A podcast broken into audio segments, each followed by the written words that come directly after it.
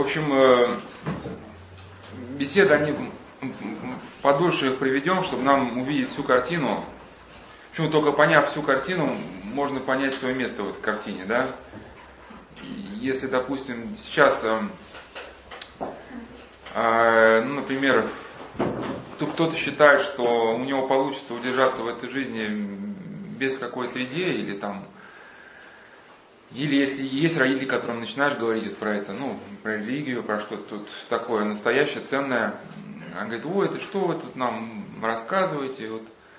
Ну, надо, я потому и хочу эти беседы провести полностью, чтобы понять, что если сейчас человек, он не приходит к какой-то осмысленности в этой жизни, то он как личность он в этом мире, он, скорее всего, растворяется. А, возможно, когда-то, может быть, еще при советском государстве, хотя его ругали там как тоталитарная система, там прочее, прочее, а, человеку все-таки еще как-то было проще выжить, потому что, по крайней мере, этого хаоса и грязи ну, не было снаружи так много. Я сейчас не беру там эти сталинские лагеря, я беру какие-нибудь там 80-е, да, там, например, еще, ну, где я родился. Там как бы такого же давления серьезного не было на личность оказывалось. Ну, была там серость какая-то, не было жевательных резинок, кроссовок там, да, ну, в общем, в целом видеть пьяного подростка на улице, это, если бы его увидели, это все, это там всех бы наш, на уши поставили. Я рассказал, пример, мне один знакомый рассказал, что когда он был маленький, ему сейчас лет там 35-40, участковый увидел через кусты, как они играют в копеечки. Ну там, там монеткой по монетке надо бить. Как он видел, непонятно, что мы забрались так, что нас никто не видел. Так собрали там всю школу, там, поставили линейку, вызвали родителей. Вот сейчас кто будет делать? Сейчас ребенок будет лежать в луже, извиняюсь за выражение, ну, там, блевотины, там, ну, от передозировки где-нибудь там на том же самом Васильевском острове. Никто не подойдет. И, и, и, и даже потому, почему никто не подойдет, потому что подойдешь, на тебя потом еще мама в прокуратуру напишет. Я не говорю, что не надо подходить. Просто здесь с учителями общался, вот, нет, надо, конечно, подойти, но просто я объясняя сложность проблемы, вот учителя рассказывали, что с одной стороны родители хотят, чтобы мы, школа, их воспитывала, потому что родителям некогда, у них там работа, надо заработать деньги. И вроде как бы они надеются, что мы будем детей воспитывать с утра до вечера. А с другой стороны, они не дают, потому что чуть что там ребенка начнешь как-то, ну, какие-то рамки его, да, воспитательные, э, призывать его, ну, какой-то упорядоченности. Все, мама там приходит в школу, поднимает скандал, что мы его там чадочку это ущемляют и пишет сразу в прокуратуру. Есть, если раньше просто еще в школе разбирались, сейчас письма прямиком в прокуратуру. И надо понять, что такие родители будут терять своих детей, самих себя. Сейчас, в общем, если раньше я к чему, что каким-то образом еще общество держало людей, ну, не давало им рассыпаться – то сейчас общество не держит. Сейчас, если человек начинает рассыпаться сам по, по себе, да, уже никто его не поддержит. Если только внутри него не появится вот некий вот такой стержень. Да, вот я э, испытываю некое затруднение, потому что очень прикликается с темой про, про игру эти беседы, да. Вот, ну, настоящая тема. Мы там обсуждали вот это как раз формирование реальности. А? Да? Ну, тут нас просто, да, может, отправная, отправная точка одна, но мы сейчас несколько в другую сторону пойдем. Вот, и мне кажется, такой образ еще, когда человек находит самого себя, вот он ребятам будет понятен, а, вот э, что такое вот э, внутри найти самого себя. Сейчас приведу там нет святых отцов, просто образы, которые предельно будут понятны. Вот я с одним боксером разговаривал, и он как раз участвовал в таких еще в закрытых турнирах по боксу, не то, что там по телевизору, там, да, а где приезжают люди, ну и там могут так ударить, что там будь здоров. Ну вот, он просто рассказал, ему доводилось выходить, ну, ну, когда соперник там проигрывает тебе по технике, по весу, по возрасту, по силе, по всему. Но он тебя выиграет только за счет своего духа. То есть он говорит, там однажды, ну там приехал какой-то старик там, ну как на меня пошел, но ну, техника никакая, скорость никакая, но именно вот за счет своего внутреннего какого-то, да, вот этой юности, которая из него вот это перла, да, он как бы Или вот такой вот, э, могу просто вам дать такой образ, что такое найти себя. Вот был такой клип, этот эм, солист группы э, Radiohead, там наверняка видели, может, э, там такой типа бомжика по, по туннелю, где машины едет, его все машины подряд сбивают. Видели, да? Нет, но это он лет 15, может, был популярен назад. Я могу посмотреть, как называется. Ну, в общем, э, его все машины сбивают, э, там, едет на скорость, его сбивает, он там в воздух переворачивается, падает, опять что-то себе под нос бубнит. Э, его снова сбивает, и под конец там показывает машину, вот она, это его смерть, как бы она вот разгоняется, разгоняется, чтобы сейчас в него врезаться, его просто впечатать куда-нибудь. И до него что-то доходит потом, и он как бы останавливается и так руки раскидывает крестообразно. И эта машина на скорости в него, ну, как бы врезается, но не мужик в дребезги разлетается, а разбивается в дребезги машина. То есть он как стоял, так и стоит, а машина как в каменный столб. Там бабах и... Да, как бы основной сюжет клипа. Да, но я могу на название посмотреть. По-моему, не Radiohead, по-моему, это Анкл. А, да, да, да, да, да. Ну там согласен, да, согласен. Вот, и каким-то образом а, вот, вот это рождение внутреннего какого-то понимания, оно делает э, человека сильнее. И вот я как раз рассказывал про берберов, ну, Экзепери рассказал про берберов. Берберы это были племя такое, которое вступило в, ну, в войну с, с этим восточным царем, от имени которого написана книга «Цитадель». И этим берберам, пленникам выделили кусок земли, давали им кормежку, ну типа резервация такая. Значит, и для них развязался божественный узел, оставив их среди хаоса разноликих вещей, и они стали похожи на бессмысленную скотину. Кормили хорошо, но не, они не преобразили свой хаос в незримую часовню. То есть какой смысл? Что то, что нас окружает, и то, что внутри нас находится, это некие камни. Это некие камни, из которых каждый из нас должен в течение своей жизни сложить вот эту внутреннюю часовню, да, вот храм, да, которая зарит его своим сиянием. Ну, понимаете смысл? То есть, если камни просто валяются вот там на соловках, да, ну, просто это хаос какой-то. А задача человека сложить это все в единую какую-то, ну, форму.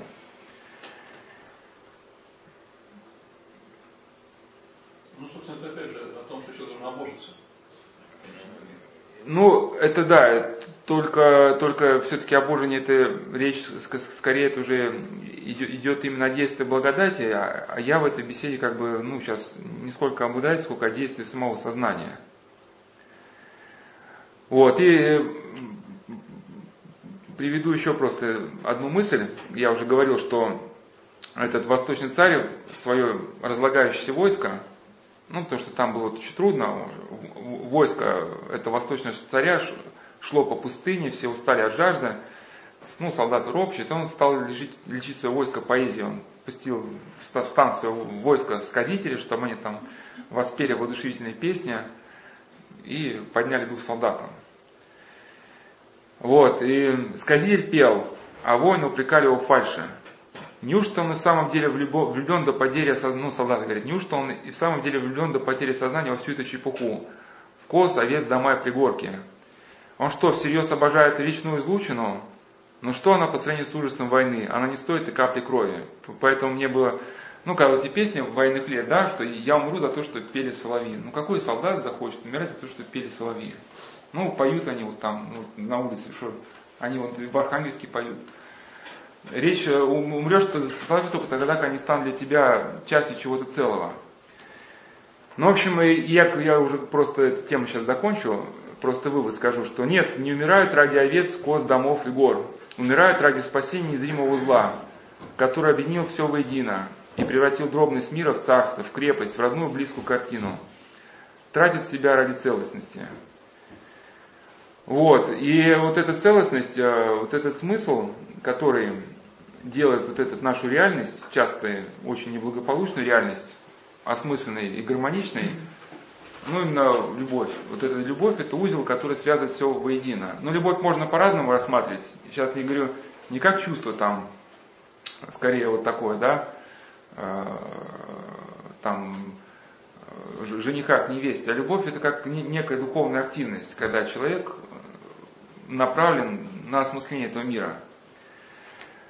Вот, про то, как эта картинка собирается, чуть, чуть попозже сейчас расскажу. Сейчас расскажу, каким образом происходит процесс ее затирания.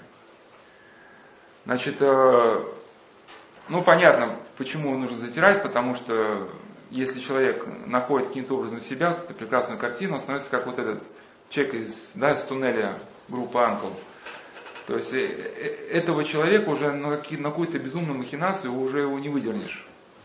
В принципе, когда нацисты, они э, определенным образом с помощью определенных технологий свой народ, ну, немецкий, свели с ума, да, они его кинули в эту авантюру. Кстати, сейчас немцы очень раскаиваются, они даже сейчас не понимают, как это могло произойти. Вот, вот как целая нация могла сойти с ума. И они очень раскаиваются сейчас, очень уважают русских, выплачивают пенсии даже до сих пор тем семьям, кто работал на заводах, ну, кто был умным. И мне даже рассказывают, что даже сейчас э, устраивают, э, есть такая, как бы, ну, форма времяпрепровождения, это, ну, концлагерь моделируется, ну, с питанием вот тех военных лет, да, то есть все как было в концлагерях. И вот эти немцы уже, которые, ну, солидные уже там в возрасте люди, платят деньги за то, чтобы в этих условиях побыть, ну и почувствовать на шкуру. Ну, конечно, там не бьют так, не, не унижают, я думаю. Но в смысле, что они раскаиваются. И с помощью сейчас определенных технологий, мы чуть-чуть о них поговорим, вот этот культурный слой, который человеку позволяет почувствовать себя, и мир, он стирается. А, и наркотики вот в этой программе, они занимают очень важное звено, потому что они занимаются стиранием вот этой культурной идентичности человека напрямую. Ну вот, э, ну по порядку, в общем, сейчас.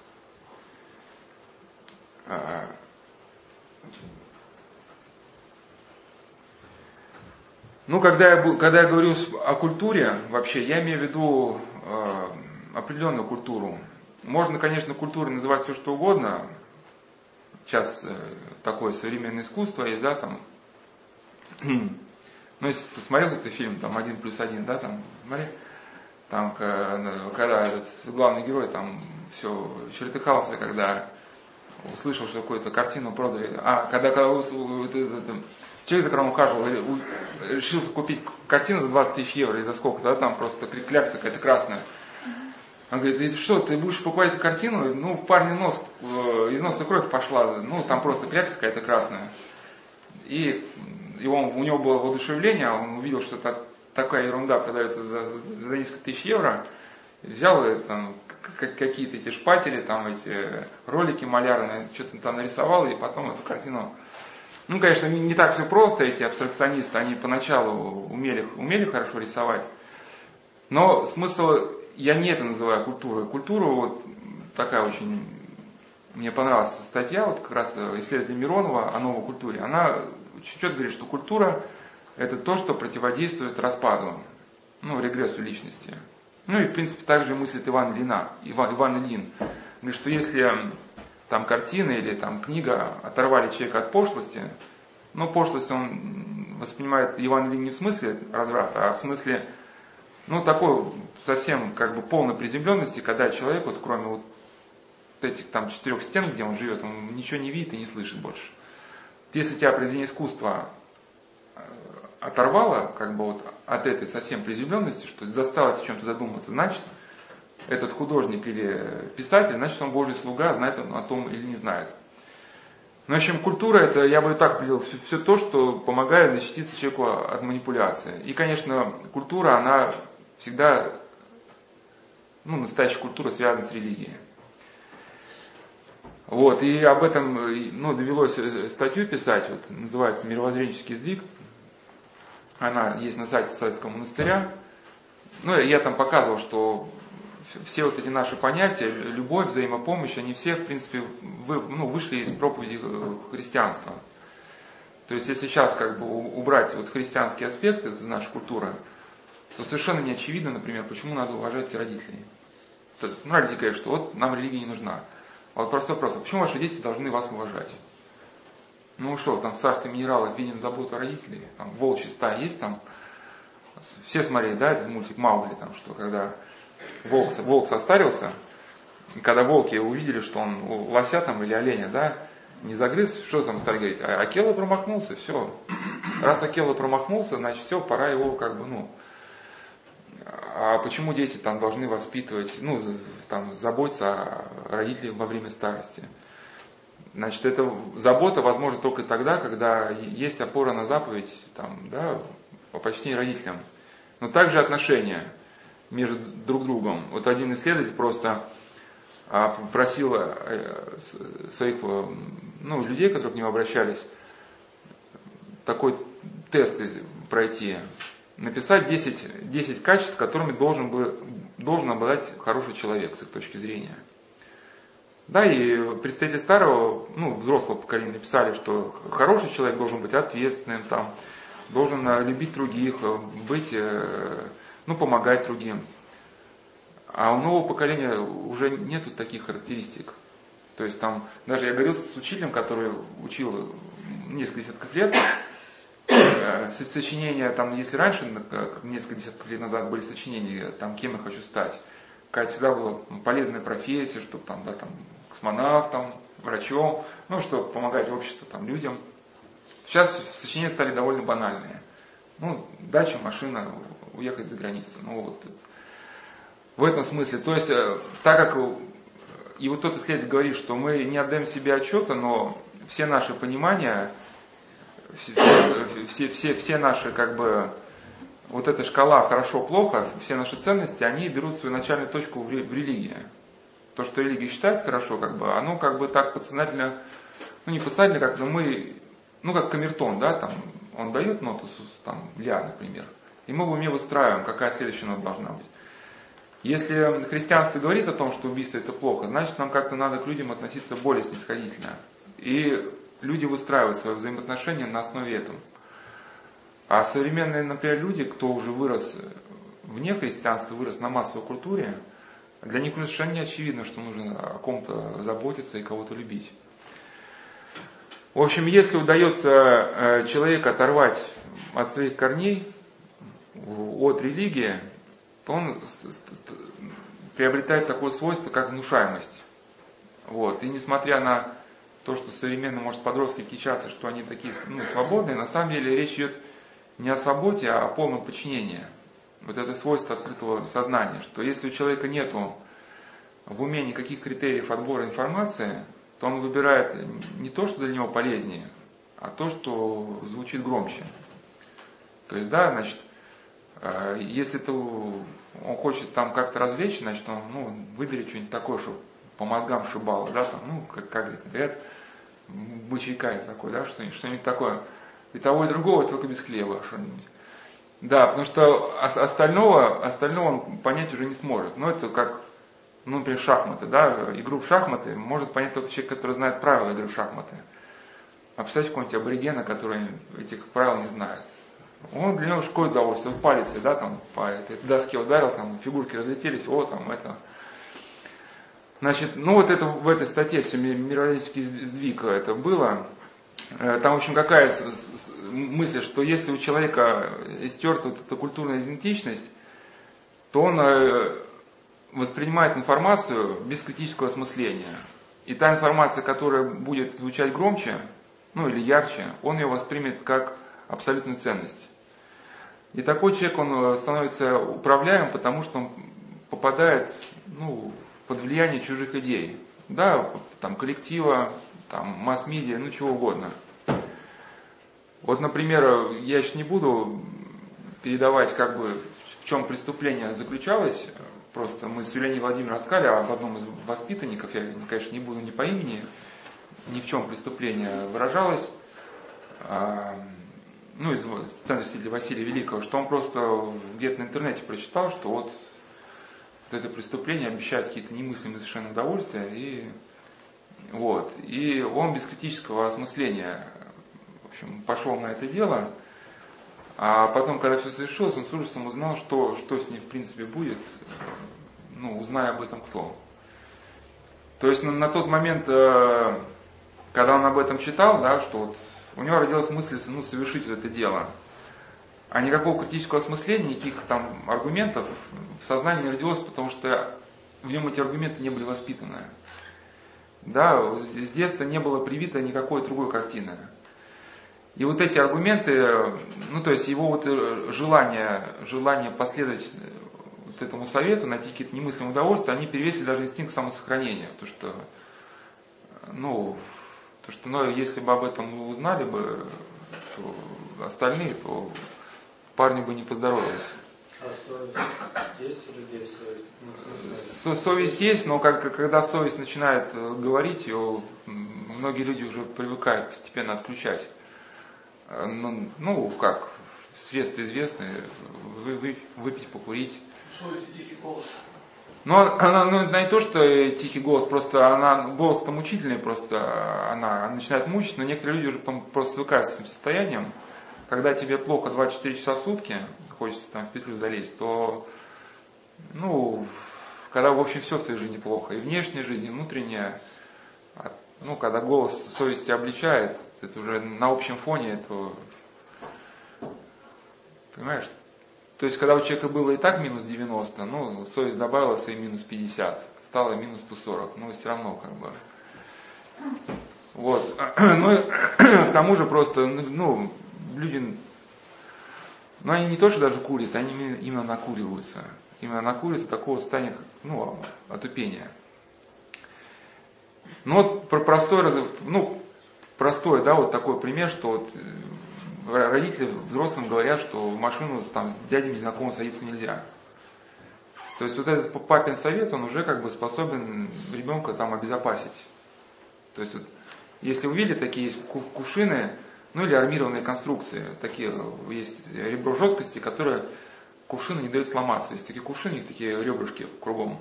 Или чашки такие. Они очень устойчивы к падениям. Вот, э, или вот металлоконструкции в бетонных зданиях, да, то есть э, таким же образом действуют для нас вот эти, э, то, что мы читали из книг, вот особенно какие-то вот э, христианские заповеди, да. Или вот такой пример, что один священник советовал супругам, если они на долгое время расстаются, ну, например, чтобы жена поставила поближе портрет мужа. Ну, почему? Потому что когда Э, возникнут там всякие э, мысли прелюбодейные, да, чтобы образ супруга, который на данный момент дома нету, но его фотография, чтобы она напомнила о его присутствии. Вот, ну и подобным образом э, формируется культура. То есть наши предки, когда старались организовать культуру, окружали нас некими символами, которые нас каким-то образом побуждали к добру. И старались через эти символы остановить зло каким да? То есть мы попадаем, вот, допустим, в храм, что-то нас сразу же ну, на чем-то напоминает, там, распятие, окрестность смерти Иисуса Христа и, и прочее, да. И вот как раз в Европе манипуляция сознанием началась, когда стал, был уничтожен вот этот, э, как его профессор Карамурза назвал, пояс защитных символов. То есть когда ну, под видом какой-то реорганизации в общественной жизни стали уничтожаться общественно значимые символы. Да, и из храмов, ну, в первую очередь, началось все с церкви. Там были вынесены иконостасы, потом э, стало за общественную жизнь э, выноситься какие-то, уничтожаться, ну, значимые ориентиры.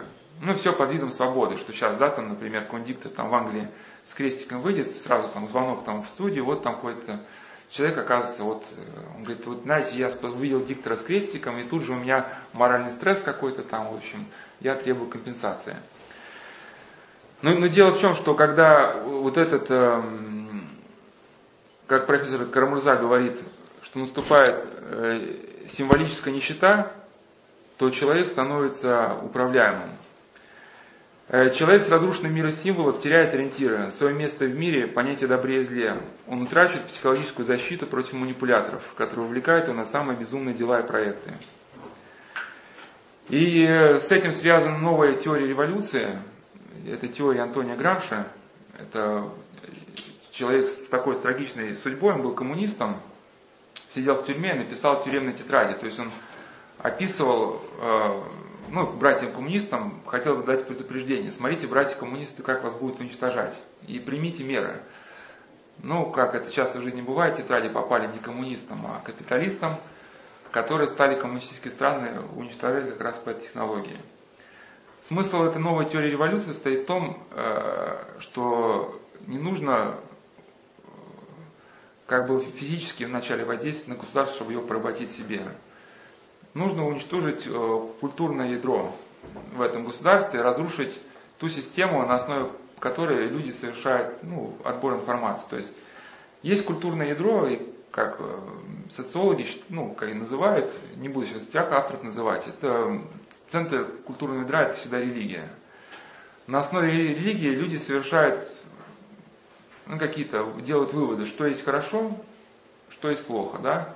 Если Иисус Христос учил о любви, значит любовь это хорошо, там унижать другого это плохо. Соответственно, где-нибудь там в африканском племени, да, там они там молятся какому-нибудь излу, который, да, там кровожадный, там, с каким-нибудь черепом, да, то есть то, там, там понятно, там жизнь человеческая не стоит, ну, ничего. Значит, э, и вот в чем здесь смысл? Э, профессор Камурзак, комментируя это теорию Антония Грамши, говорил, что стоит людей сбить с толку и подорвать культурные стои, как можно брать всех тепленькими и перераспределять собственность и власть как хочешь. Чтобы агрессия удалась, необходимо провести разрушение психологической защиты человека, то есть тех устоев, на которых держится его способность критического восприятия информации. Ну, кстати, это сейчас и происходит, потому что не, не так давно, да, как раз Америка заявила, что пустит возвращение российской молодежи денег больше, чем на войну в Ираке.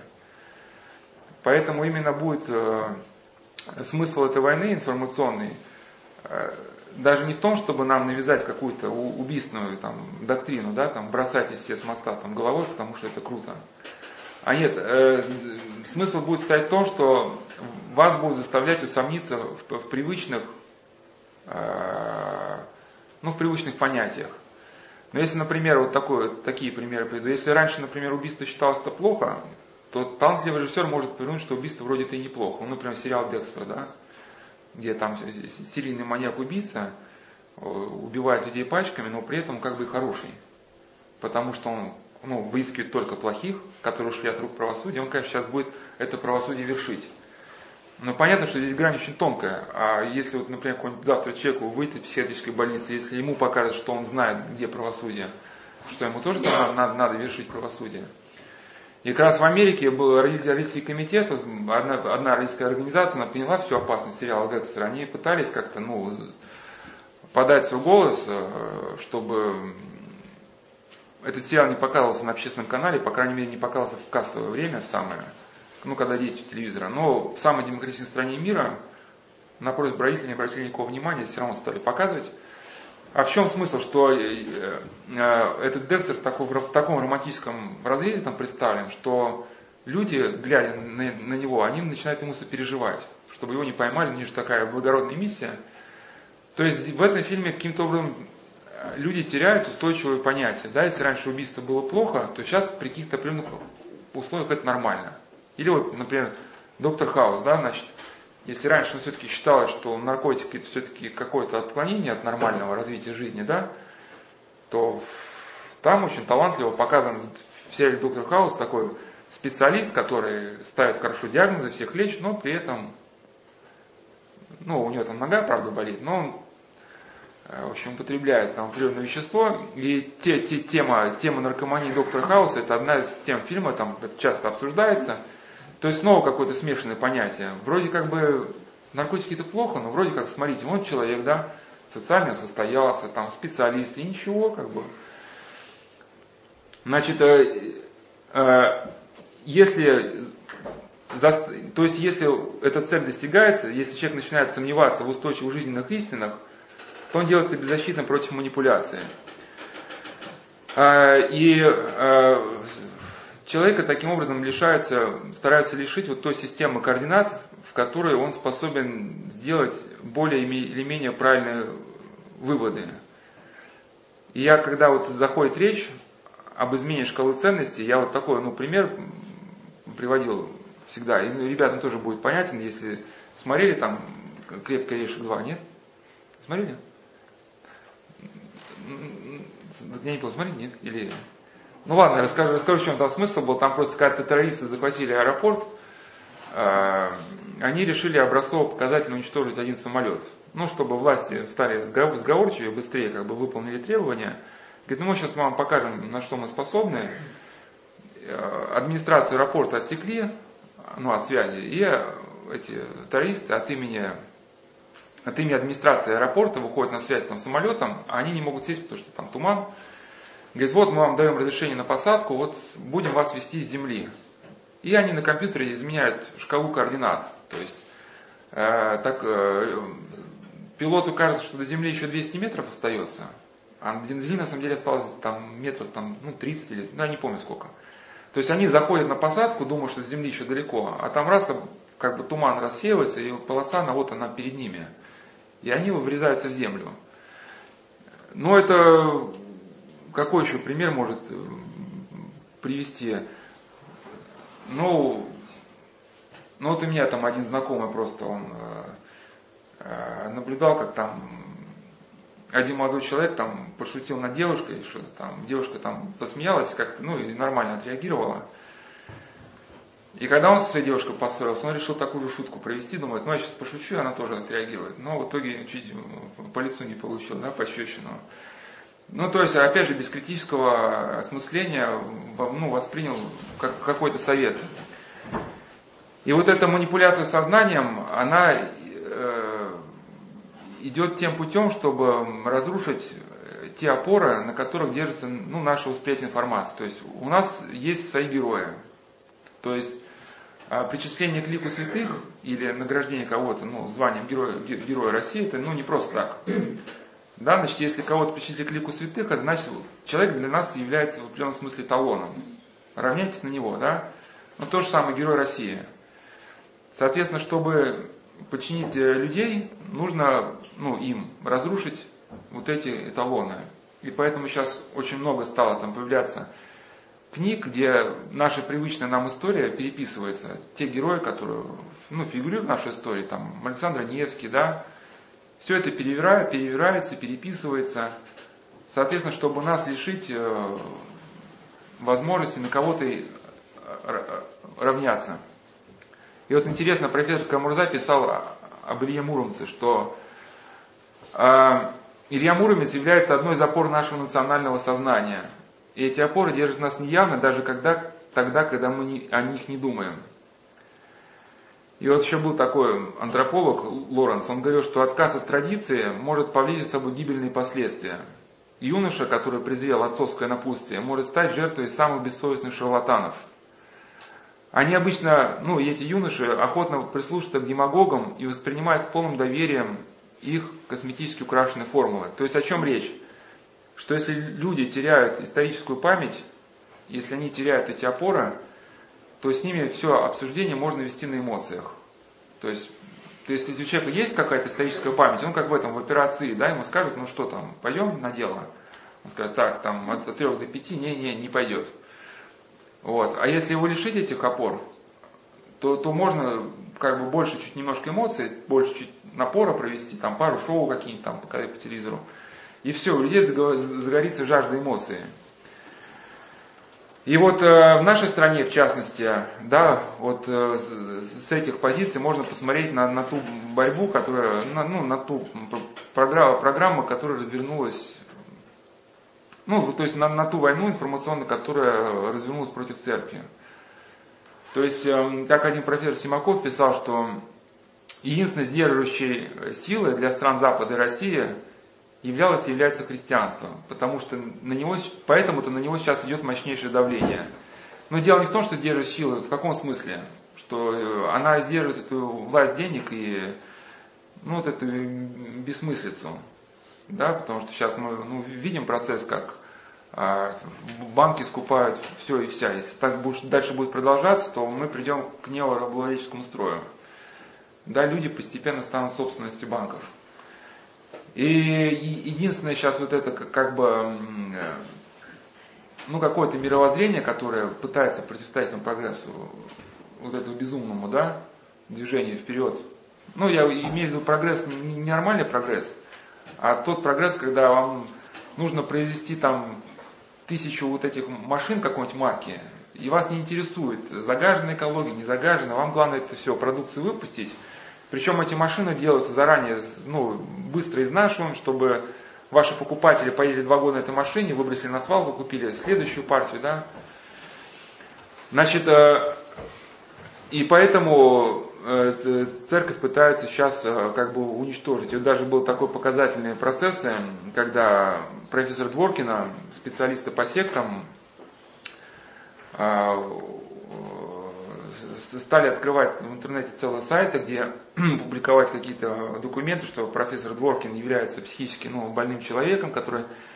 Ну да, да, да, причем, причем так интересно, там написано, что яркий заголовок, что НИИ Сербского, научный исследовательский институт судебной медицины и психиатрии, выносит диагноз э, ведущему сектологу России. А потом это документы, которые составлены не, не в НИИ Сербского, были написаны независимой экспертной комиссией. Ну, мы, мы с вами соберемся, организуем независимую экспертную комиссию и обвиним кого-нибудь там, ну, не знаю, в сумасшествии. А вам, а вам, а вам повесил где-нибудь информацию, что там НИИ Сербского выносит там приговор главного спитателя Центра Сергея Василийка, а потом свою бумажку. Но смысл в чем, что люди-то не смотрят там в подпись, там, кто поставил подпись. То есть, ну, явно, что ложь. А сайт, допустим, зарегистрирован в Канаде где-нибудь, да, и поди ты там концы сыщи. Так а в чем смысл, что профессор Дворкин, он боролся с сектами, допустим, ну и понятно, что он им не давал развиваться, ну, ну в желанном направлении. Поэтому раз он не давал, надо было его уничтожить. И те люди, которые вот очень, очень как бы любят э, эти движения поддерживать, мол, все у нас должно быть свободно, не должно быть никакой цензуры, им можно прочитать вот статью профессора Короленко и академика Дмитриева «Психодинамика сект».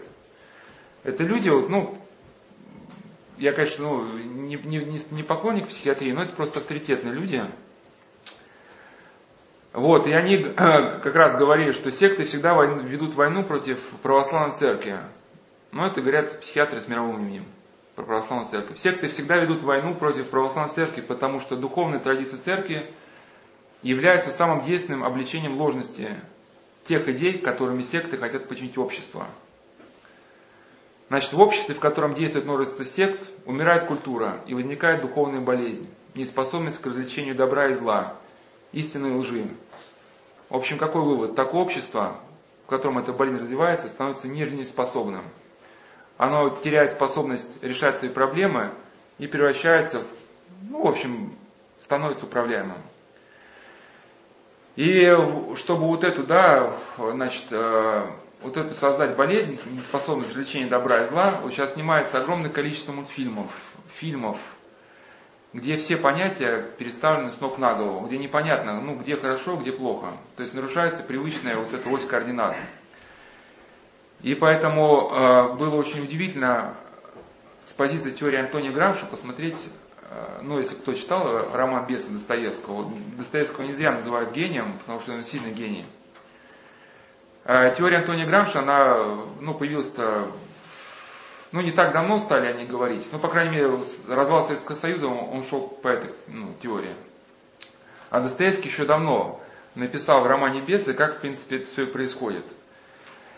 И один из героев романа, революционер Петр Верховенский, он говорит интересные вещи, что наши, ну то есть вот настоящие как бы революционеры, это не только те, кто режет и жгут, кто там стреляет или кусается – Наши – это учитель, который смеется с детьми над их Богом и над их колыбелью. Это адвокат, который защищает образованное убийство, ну, мотивирует тем, что убийца, он более развитый, чем жертва. Это вот как, э, сейчас даже есть такие, да, ну, судебные процессы, которые раньше не были бы немыслимы, что адвокат строит защиту своих э, подопечных, что, мол, они убили неполноценного человека. Ну, человек же страдал, ну, что, ну, написано, какие болезни были у, ну, у убитого. Ну, разве с такими болезнями можно жить? А мои подопечные совершили благородный поступок, ускорили, да, там, в общем, э, ну, это, это не шутка, это так было, я просто не буду это дело называть. Значит, значит, школьники, убивающие мужика, чтобы испытать ощущения наши, присяжные, оправдывающие преступников, сплошь наши. Прокурор, трепещущий в суде, что он недостаточно либерален, наш, наш. администраторы, литераторы, о наших много, ужасно много, и сами того не знают. В общем, и этот Петр Верховец говорит, знаете ли, сколько мы одних готовыми идейками возьмем? Значит, смысл в чем, да? Вот как раз в том, произвести манипуляцию сознанием. И эту манипуляцию мы видим, она сейчас идет через искусство, да, вот это современное искусство, оно же разрушает те символы, которые, ну, нас к чему-то призывают, да, вот эти бессмысленные линии, треугольники, кляксы, квадратики, вот, ну, как вот это Миронова писала, концентрация сознания на абстракционизме, она вызывает эгресс личности, ну, распад. Как это происходит, сейчас не буду останавливаться. И далее Петр Верховинский говорит вообще удивительные слова. Значит, что, что нужно, что ключевой момент. Одно или два поколения разврата теперь необходимо. Разврата неслыханного, подлинного, когда человек обращается в гадкую, трусливую, жестокую, селевивую мразь. Вот чего надо. То есть, да, то, то что мы сейчас и наблюдаем. То есть, э, меня тоже, до того, как я это прочитал, меня тоже раньше, ну, я не понимал, для чего вот эти там гей-парады проводить. Ну, э, ну, ну вот у человека, например, геморрой, да, ну, он же, ну, э, не афиширует это, или, или там, не знаю, у него гланды болят, там, здравствуйте, у меня болят гланды, очень приятно познакомиться, или там, ну, какой, какой смысл, да, а, а смысл как раз, что если человека поместить, ну это уже как бы момент уже доказанный, поместить в обстановку аморальности, он, он, он теряет вот эту ось развлечения добра и зла. Значит, э, человек, как профессор Карамурза пишет, он написал книгу «Манипуляция сознанием».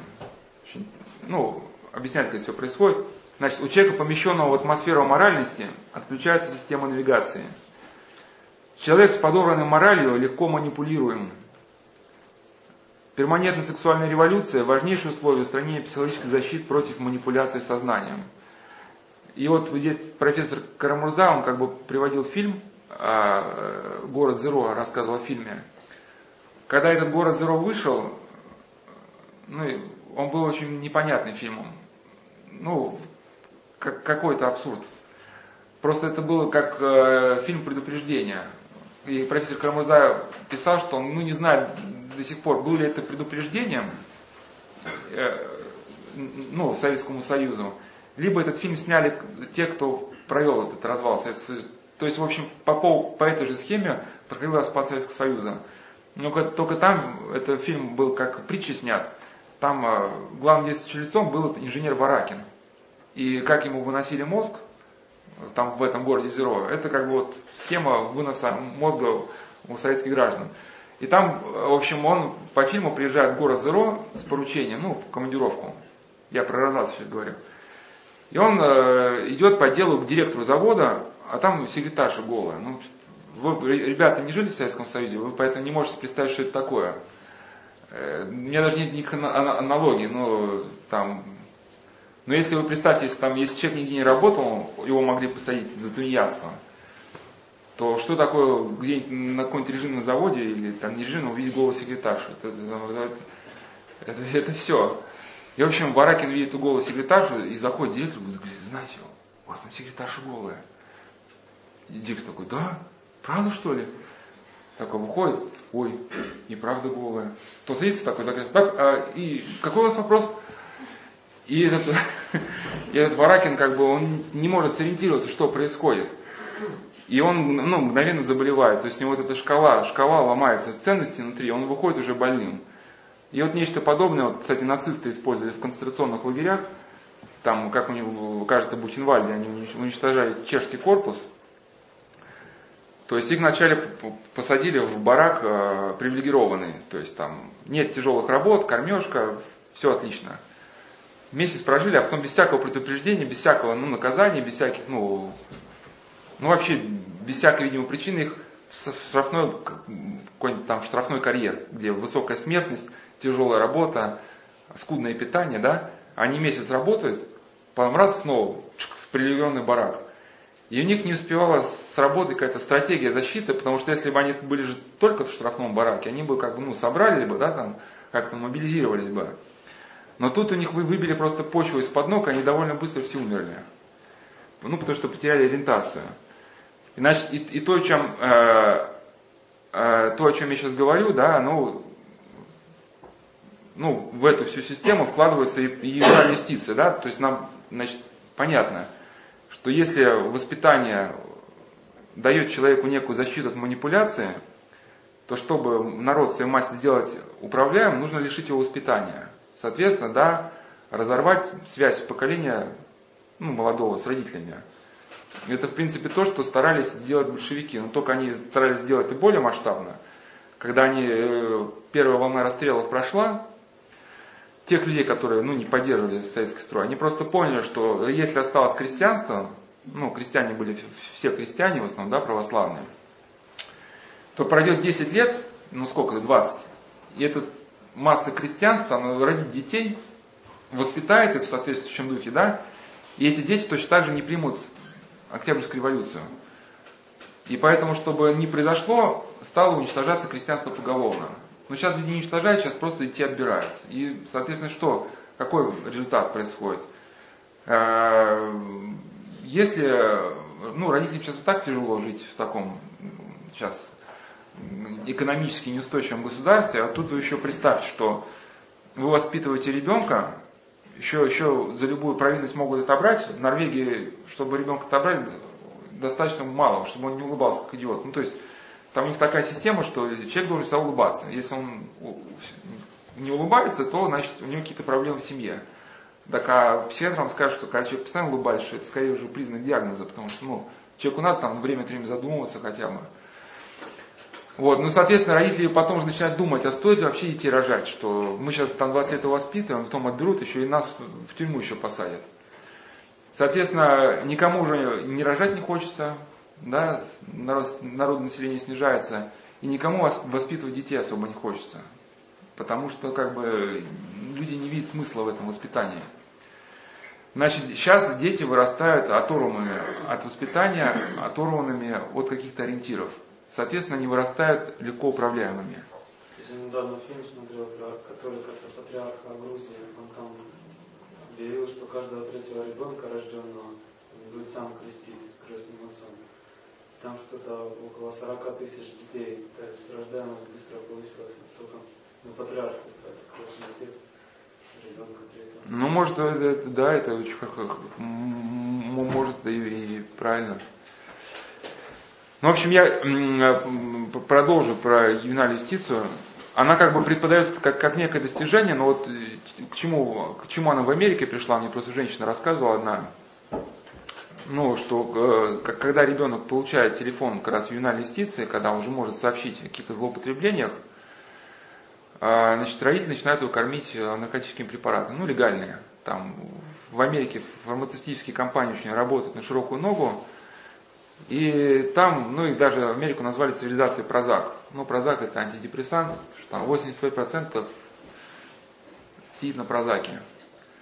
Это, это в фильме там как раз 2,99 франков, там а главный герой говорит, там они снимали рекламный ролик, и там была фраза интересная про женщину, продюсера.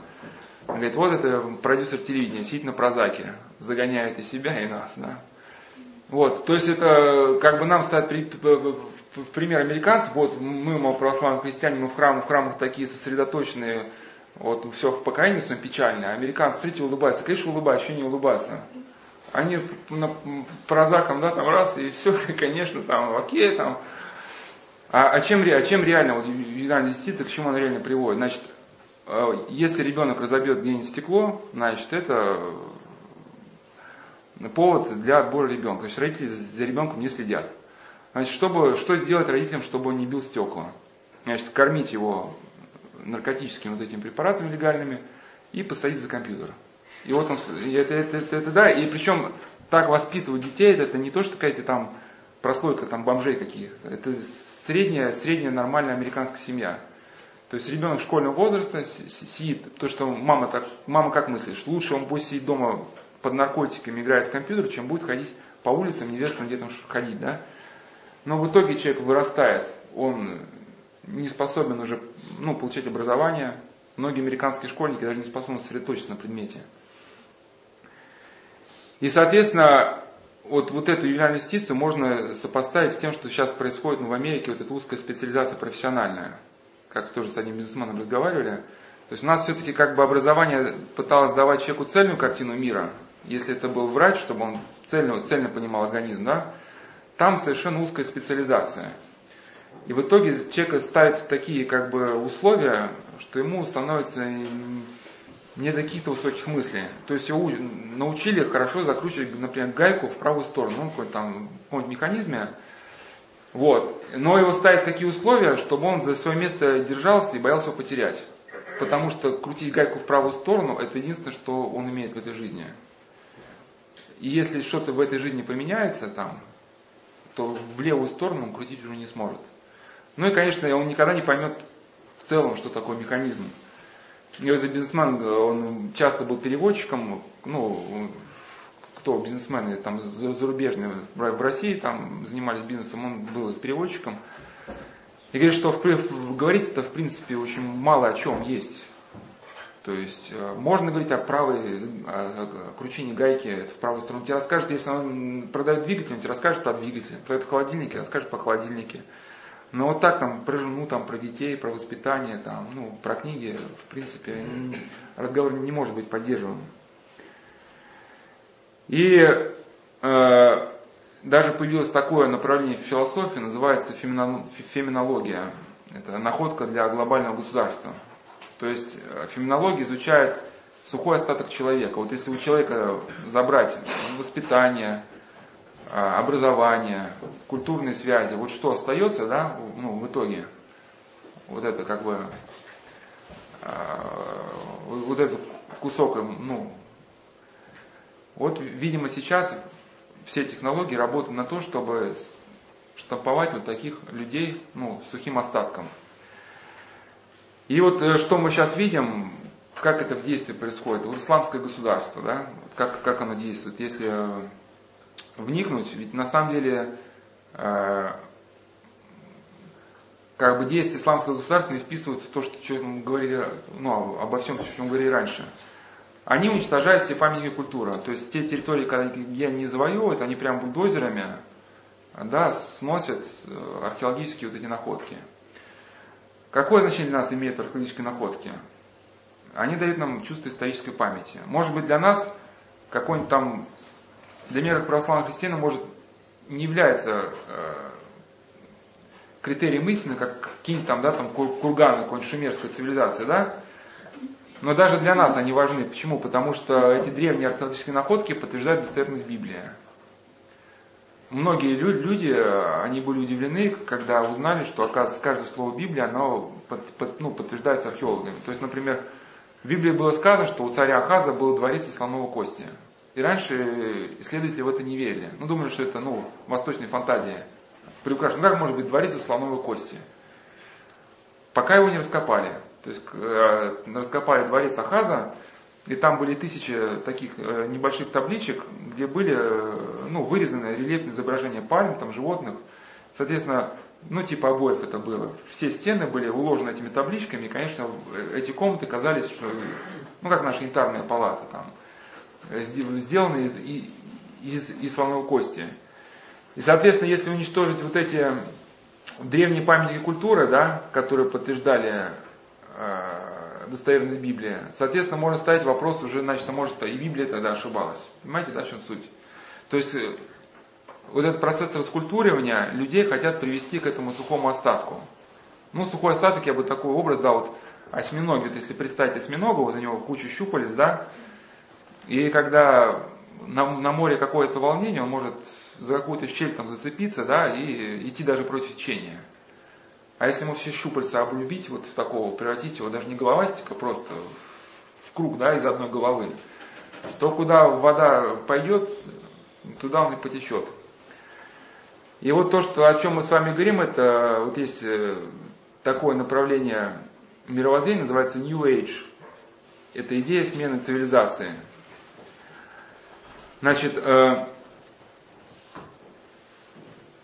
э, основные критерии, по которым можно, какие основные критерии, по которым можно знать отдельных э, людей, ну или группу, или какую-то секту, которая вот исповедует идеи New Age. Это широкое использование любых факторов, которые изменяют состояние сознания. В частности, снижают его. Но, в общем, любые технологии, которые активизируют процесс регрессии, распад личности, они продвигаются вот теми, кто использует эту философию New Age.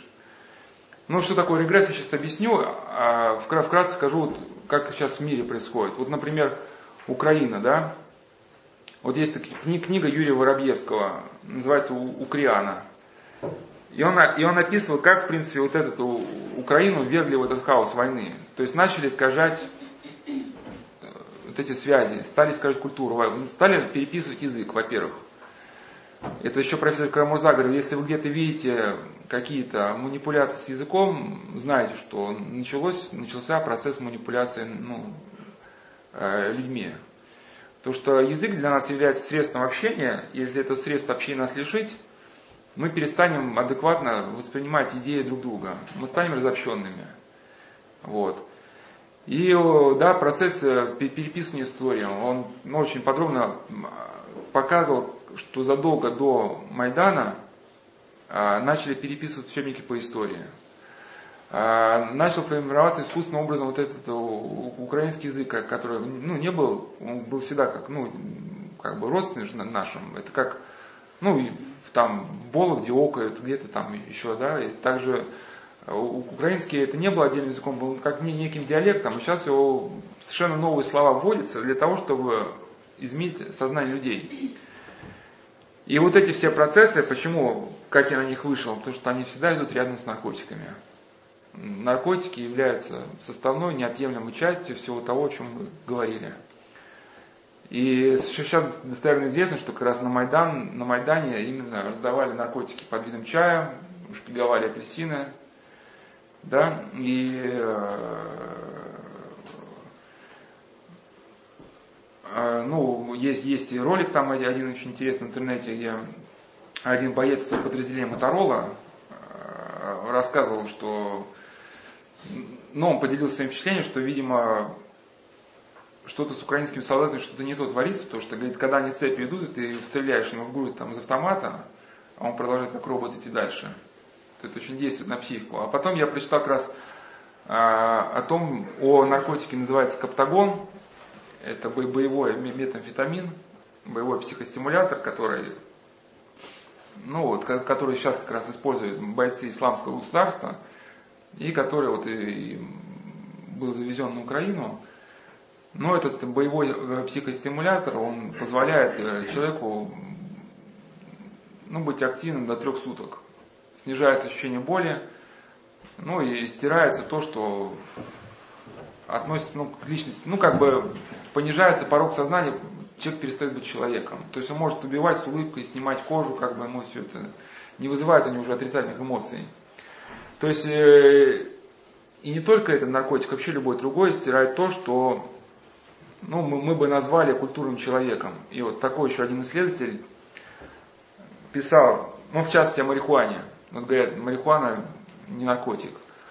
Но он что писал? Что, возможно, крайняя агрессивность и нечеловеческая жестокость некоторых исламистских сект по отношению к людям стала возможность лишь потому, что изменилась неписанная регламентация употребления гашиша. Но я просто сейчас вкратце скажу, что в исламе ничего не сказано про гашиш, поэтому они как бы решили, что, мол, раз не сказано, то можно.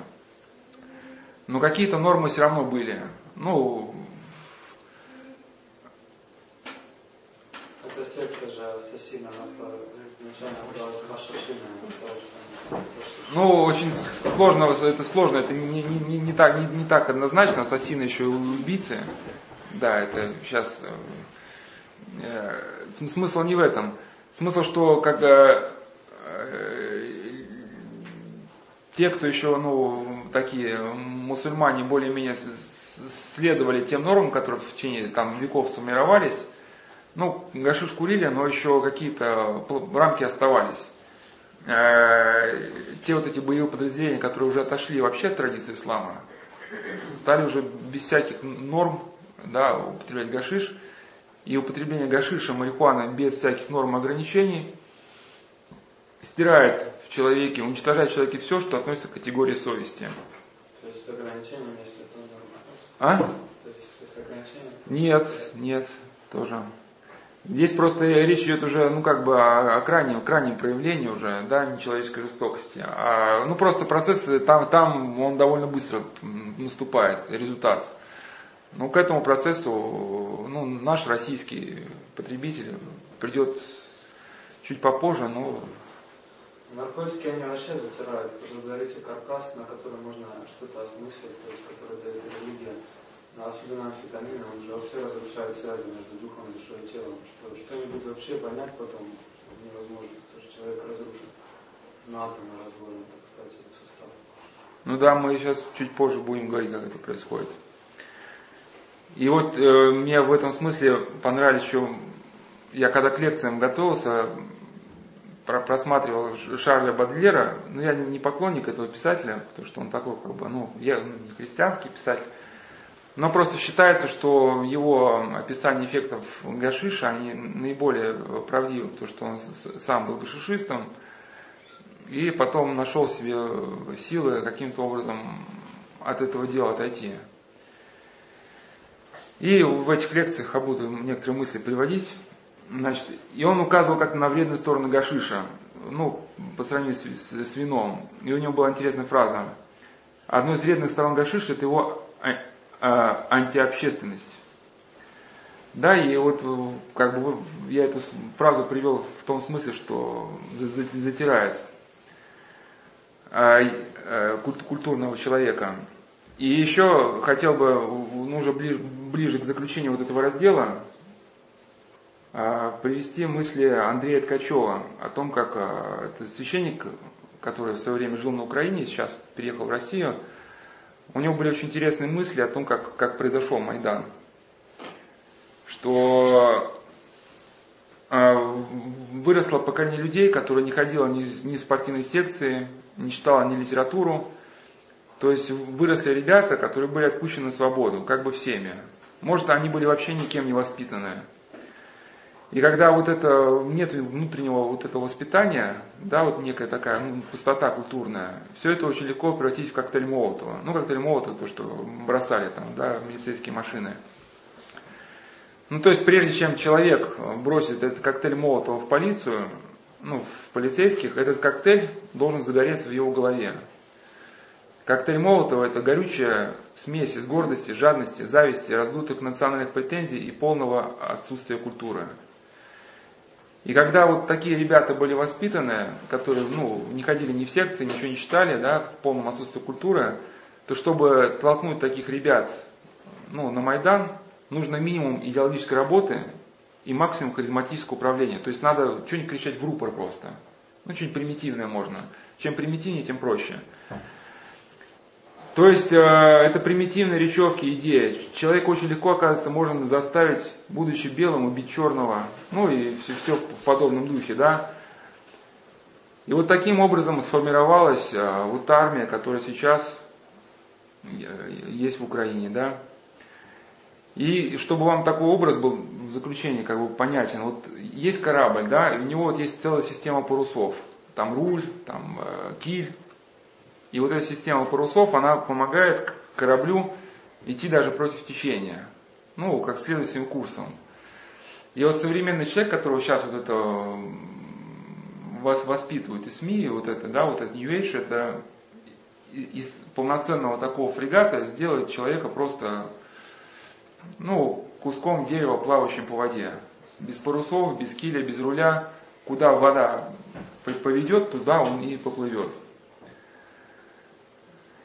Или и э, вот э, один человек еще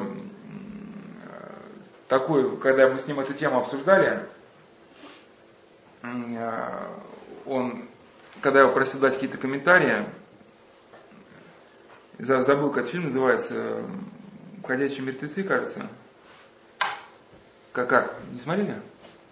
Не зловещие мертвецы или ходячие мертвецы, я еще не, не помню. Но там был, э, главная идея фильма, что что появился некий вирус, который в человеке уничтожает эту культурную идентичность. То есть человек, когда заболевает, он становится зомби. Ну, главная задача которого там кого-нибудь, как, кого-нибудь сожрать.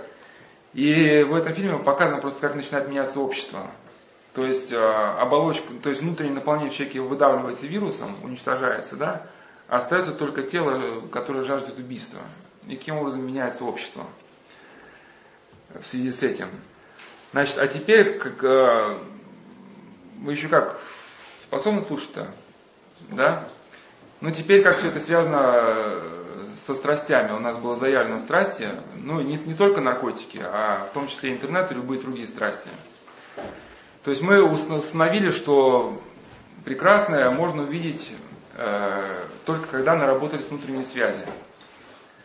Во втором разделе мы стали обсуждать, что некие современные структуры пытаются эти связи в человеке разрушить, чтобы сделать его манипулируемым. Значит, вопрос, как, как разрушить внутренние связи в человеке? Да? Ну, можно много говорить, но я просто в ответ на этот вопрос э, вот, покажу просто, как это делают страсти. То есть, э, чтобы эти связи наработались, человек должен быть каким-то образом обращен к миру. Он должен учиться воспринимать этот мир, воспринимать других людей. Если каким-то образом человеку удастся замкнуть на самого себя, то процесс обогащения внутреннего, он прекратится. То есть, ну как человека можно себя замкнуть? Ну, приучить его сесть за компьютером по 12 часов в сутки. Он перестанет общаться, да, значит, в нем перестанет вырабатываться вот этот культурный слой. Да, но самым таким хорошим замыкателем на самого себя это являются наркотики. Потому что человек, который употреблял, неважно чего, он становится зациклен на собственном ощущении. Для него собственный внутренний психический мир становится самой большой ценностью. И однажды, как бы, ну, как, как комментарий, такой просто пример приведу, что там один человек был в гостях, и а я приводил как-то, ну, с прошлым набором, или с позапрошлым, и сел на пианино в гостях. Ему хозяйка дома говорит, ну, ты, может, встал бы, как бы, с, пианино-то? Он ноль эмоций сидит. Ну, уже ладно, хозяйка, ну ладно, что с тобой с тебя взять? И помню, его спрашиваю, ну что ты, совсем что ли? И он совершенно серьезно говорит, буду я себя еще ради кого-то ущемлять. то, есть, то есть, вот, ну, это действие наркотиков уже. То есть, для человека настолько свое внутреннее я было настолько оно для него важным, что будучи в гостях сидя на пианине, он ну, не хотел стать, потому что ему было там комфортно. Нет, это, это вот, вот так, человек так жил. Да, и ну, многие и те, кто не употребляет наркотики, не так живут. Значит, э, как... А? Что? Ньютон? Он не Ньютон там. Ну, эти философы, это тема отдельная, там какой-то философ тоже там. Ну, я к чему, что это все э, для нас очень сложно там найти истину. Один философ, чтобы показать свое пренебрежение к вещам, он ходил и всем показывал вдруг в кармане. Ну, типа он показывал, видите, как я пренебрегаю вещами, у меня даже карман дырявый. А кто-то Сократ или какой-то другой философ, я не помню. Подошел, говорит, через эту дырку я вижу твое тщеславие. Ну, что ты ходишь сейчас по улицам и выставляешь себя на показ. То есть, поэтому... А? Ну да, поэтому ради чего он жил в бочке, это сложный вопрос.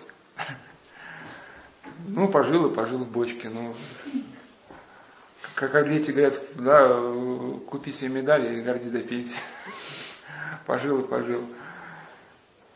В общем, а, а, когда речь идет о страсти, вообще о любой, о любой неважно какой, ну, происходит, а, есть такое слово, что называется фиксация. Фиксация это когда, ну, например, если к теме гашиша, что у вас было одно состояние, там, например, что-то не удалось, там девушка поссорилась что-то, покурил гашиша. И раз как-то эта мысль, что поссорилась девушка, она перестала давить на сознание как-то. И девушка на второй план как-то отступила, и как бы, ну и ладно, ничего, и мало ли на свете Донов Педро. И это состояние запоминается. И в следующий раз, когда возникает подобная ситуация, да, ну, возникает желание повторить вот этот опыт. Ну, таким же образом, человек, который привыкает к интернету, вот он посидел, что-то с ним произошло. И он на этом состоянии зафиксировался. И вот, и когда человек начинает следовать вот этим путем, да, все чаще и чаще возвращаться в это состояние, его свобода ограничивается, его энергия высасывается, поглощается. Ну, его активность приобретает однонаправленное какое-то действие. И этот человек, он э, перестает, э, лишается возможности формировать другие желания. Он отстраняется от любви, от эмоционально значимых отношений с людьми, он теряет свободу выбора. Фиксация сковывает внимание, отвлекает от, от главного и лишает человека человеческих свойств, интимных привязанностей, привязанностей, способностей сопереживать и любить. Ну, как, хотя мы, как в беседах про игру говорим мы все, так или иначе мы э, вот эту фиксацию, что ли, мы используем, потому что когда нам плохо, мы даже, ну, книжку тоже какую-нибудь почитаем, нам легче станет, тоже своего рода фиксация. Просто грань между патологией и нормальным э, проявлением заключается ну, в следующем, что как мысли, ну или наркотики об интернете, они начинают доминировать сознание, выдавливать все остальное. То есть человек, у которого ну, нормально развивается, но он понимает, что да, ну, почитал книжку, там, ну, погулял, ну, час, там, два, ну, у тебя есть другие дела, помимо гуляния, да, Человек, у которого ситуация вышла из-под контроля, он целиком сосредоточивается только на одном каком-то направлении, все остальное разрушается. И вот э, очень просто классическим в этом смысле является наркотик. Он со временем э, становится в жизни человека главным.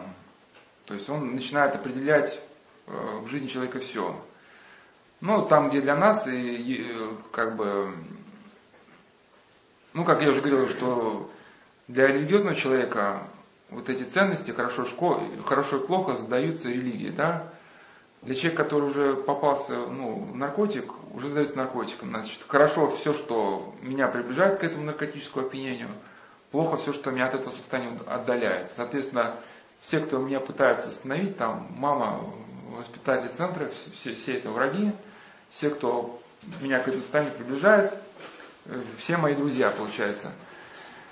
Ну и, и из жизни такого человека уходит все остальное. Любовь, работа, порядочность. Значит, остается только то, что не противоречит наркотикам. Ну, это как раковая опухоль, да, со временем подчиняет человека. Ну, убивает его. И, так, сейчас, секундочку. А, вот мы с одним, с одним молодым человеком говорили как раз вот на эту тему, когда к беседам готовился. А, я ему изложил вот это основные мысли. Говорит, ну, отец Прокоп, я с вами не согласен. Ну, про героин, да, соглашусь, что когда, ну, у него был этот опыт, что как, когда, мол, героин, то действительно все остальное отрубается. Отрубается, остается только где взять вещество, где взять деньги. Ну, даже деньги это не столько важный вопрос, где взять вещество.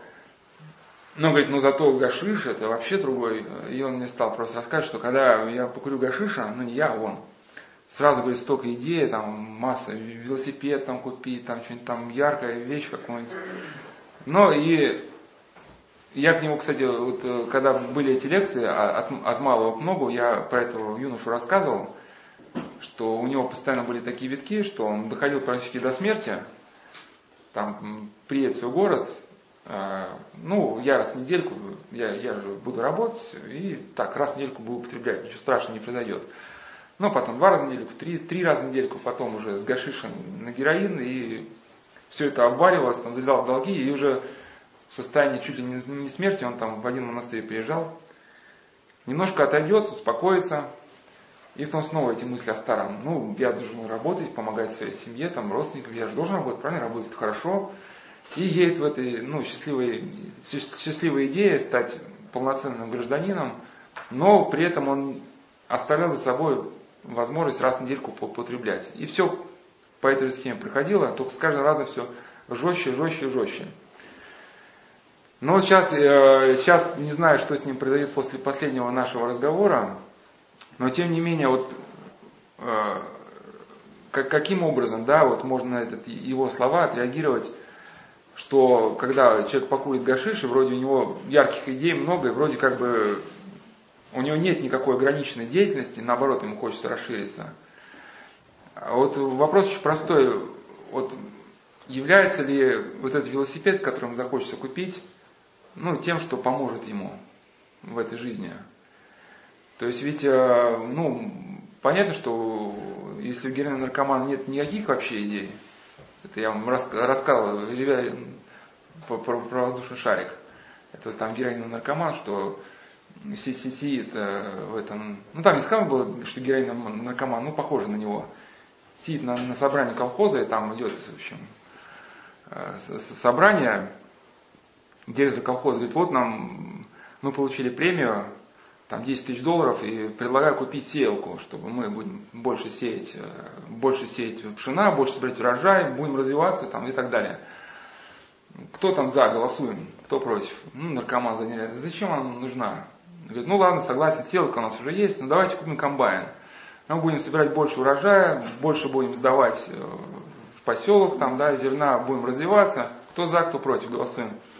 Опять заднего там говорит, да, зачем он нам нужен? Ну, директор колхоза, ну, молодой человек, ну, что тут, ну, выступите с каким-нибудь конструктивным предложением, что вы предлагаете купить? Говорит, давайте купим воздушный шар. Говорит, а что дальше? А потом мы его лопнем. Говорит, так зачем же? А нафига он нам нужен? Ну, это, это героин наркоман. У, у, у гашишиста у него все наоборот. У него, у него куча идей, одна ярче другой, но, но результат тот же самый. Потому что все эти идеи, они мимо главного, мимо его личности. То есть э, человек должен в эту жизнь что-то сделать, там, да, как-то, как-то, ну, сформироваться, к, к чему-то прийти. Вы рассказывали тест BBC про трех наркоманов, кокаин испытали, кажется, героин, Не BBC, это, это как действуют наркотики, это национальная география, кажется. Где там большой пожар. А, ну да, это, это, это, это, это, это просто один из аргументов сторонников легализации, говорят, что если будет легализован гашиш, мы все будем добрыми таким ходить. Ну, об одной крайности я уже сказал, да, что вот исламские секты, да, нечеловеческая жестокость отчасти обусловлена употреблением гашиша. А там вот этот как раз фильм, кажется, «Национальная география», это, там был э, National Geography, там был документальный фильм, где есть наркотики. Там просто провели эксперимент, взяли там э, героиновую наркоманку, кокаиниста, амфетаминщика и гашишиста, и провели как бы такой эксперимент, э, и их запустили в дом, ну, по отдельности, и создали задымление, но, ну, это типа дом горит. Им надо за две минуты, надо найти, был такой жестяной чемоданчик. Ну, типа, если они его находят, это как бы, ну, условно они выбрались. И там э, героин наркоманка, она сразу в шок пришла, ну, условно она погибла, потому что она растерялась. Э, там кокаинист стал сразу мебель крушить. У него там быстро не, не, не получилось найти чемоданчик. Он встал, там стал там диван там разбивать. Ну, а, а, а гашишист, он даже не успел доползти, он такой, так блажен, такой ползет, такой, ля ля Ну, такой, и там, там надо за две минуты, ну, потому что легкий, там как-то было отведено время, что когда человек, ну, условно задыхается. И он даже до этого места не дополз. И он такой... В общем, э, а что такое как бы шизофрения? Я говорю, что человек перестает понимать, что у него в жизни главным. Вот мне рассказали, что один человек, я тоже пример приводил, но классический пример, приехал на Кубу и разорвал свой паспорт. Ну, причем, как они опустились, э, в общем, сели в аэропорту на Кубе, там ехал на две недели отдохнуть. И он что-то стоит с своим другом, разговаривает, разговаривает, и вдруг из нагрудного кармана стоит паспорт, и такой начинает разрывать. И до него с ужасом доходит, что он сейчас разрывает свой паспорт, он такой, а, а все уже, паспорт разорвал. Ну, вот некая такая, видимо, у него была поврежденность сознания. То есть, ну, может быть, мысль-то, если мы оказались на Кубе, может, у нас у каждого возникла мысль, вот, все, он надоело, разорвал свой паспорт, остался на Кубе. А, ну, если человек еще, ну, сознание не повреждено, сразу вступит контраргументы, да? Ну, а как ты останешься на Кубе? У тебя там работа, там отпуск, у тебя там, до 12 сентября, а с начальником будут проблемы, а разорвешь паспорт, где ты новый на Кубе возьмешь. В общем, масса проблем возникает, мы решаем, нет, лучше значит, не разрывать паспорт. Соответственно, у человека, которого ось восприятия нарушилась, Он не может отличить мысль полезную от неполезной. Ну, например, представьте, мне сейчас придет мысль покататься на велосипеде. Ну, яркая же мысль, да? Или там, не знаю, начать отжиматься. Ну, ну вот если мне придет мысль отжиматься, я же не стану сделать, потому что я сопоставлю как бы вот, с тем, что сейчас происходит, и пойму, что это немножко не к месту. Значит, а если человек уже увлекается гашишем, ну, кажется, ну, кажется, в прошлом году это обсуждали, то ему начинаются приходить какие-то неадекватные мысли, а он не может понять, что они неадекватные. Он воспринимает как свои собственные, как нормальные. И может быть этому человеку надо завтра идти сдавать экзамен, а, и я вот как раз, вы были уже на прошлом беседе про игру, то есть там рассказал про молодого человека, там договорились, все, последний шанс сдать экзамен. То есть вот это в принципе главное, надо на это ему было ориентироваться. А он просто взял, не пришел, потому что, ну, я встал, а что там как бы неохота. Вот. И вот как один исследователь писал, значит, восприятию необходим смысл, некая ось, на которой человек может нанизывать то, что он воспринимает. Если такой оси не существует, то любые образы, которые приходят извне, любые мнения будут восприниматься как абсолютно равные по своему значению. То есть идти на экзамен, не идти, это все одинаковое. Значит, будет развиваться такое состояние, которое называется абсолютная внушаемость. Внушаемость – это склонность личности воспринимать информацию без критического осмысления. Та информация, которая громче звучит, принимается как абсолютная ценность. И вот это слова хиппи о полной свободе восприятия на самом деле означают страшную вещь. Они означают рабскую зависимость от случайно или не случайно попавших ну, в поле восприятия чужих идей. То есть в чем смысл? Я, может, э, когда зачитываю, не совсем понятно было.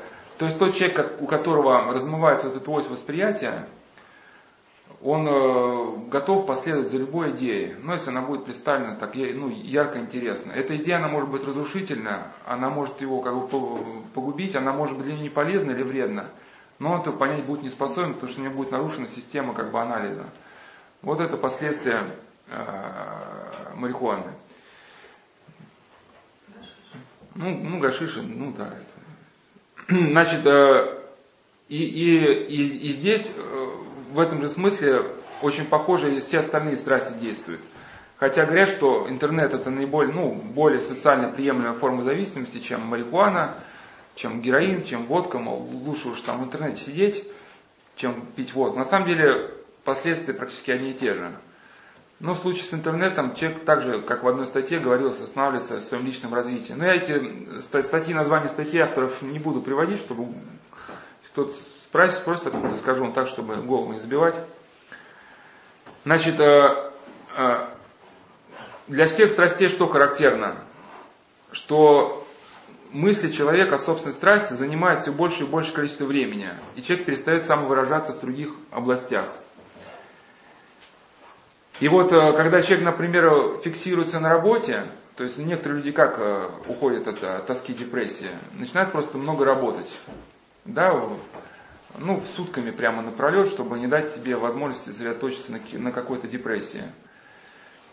Значит, э, и в этом случае из поля зрения такого человека выпадает ну, необходимость как-то развиваться в других, ну, на других направлениях жизни. Его жизнь приобретает односторонний искаженный характер. Э, такой человек э, теряет способность ощущать красоту природы, воспринимать гамму красок окружающего мира – получать удовольствие от, от чтения. И вот здесь, э, как бы мы уже начали подходить к той теме, да, вот этого уродливого мира, как формируется вот этот уродливый мир, как начинают распадаться внутренние связи, понятия. То есть, когда человек зациклится на чем-то одном, начинается распад сознания. А для, для людей, которые сконцентрированы вот целиком вот так на работе, на достижении каких-то результатов, характерна эмоциональная изоляция, отсутствие отношений, основанных на любви, дружбе, взаимопонимании. Ну, это ослабляются, ну, творческие какие-то, да, ну, желание что-то сделать творческое. И это вот характерно для людей, которые всю жизнь как бы работали, зарабатывали деньги, вот чего они зарабатывали. Всех друзей растеряли за эти 20 лет, пока она зарабатывала деньги. Мне рассказали про одну женщину из Архангельска, что вот сейчас, да, у нее сын, мать ни во что не ставит, мать знать не хочет – Ну, у него квартира хорошая, несколько миллионов на счету. Ну, а, а и, и, и, и что? Да, потому что она всех растеряла, у нее нет никого, абсолютно никого практически. Потому что она ни с кем не общалась, вот только работа. Значит, азартные игры. Э, как некоторые исследователи считают, что ну, для игрока характерно нарушение семейных отношений, объединение личной жизни. А, Все это приводит, э, ну, весь этот комплекс э, того, что вот этой игровой активности приводит к тому, что человек зацикливается на самом себе. В течение времени нарастает э, ну, отчуждение от семьи. Ну, также вот это увлечение, увлеченность, вот этой, ну, допустим, современной музыкой. Также, как некоторые, один исследователь считал, что способствует формированию ну, вот этого аутизма. Что такое аутизм? Это когда человек замыкается на самом себе, считает э, свои желания, свои мысли мерилом жизни.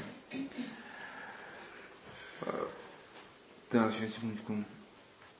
И как некоторые исследователи считают, что как раз очень скоро интернет и вот э, такие проблемы, как работоголизм, игромания, они скоро заметят, заменят э, наркоманию.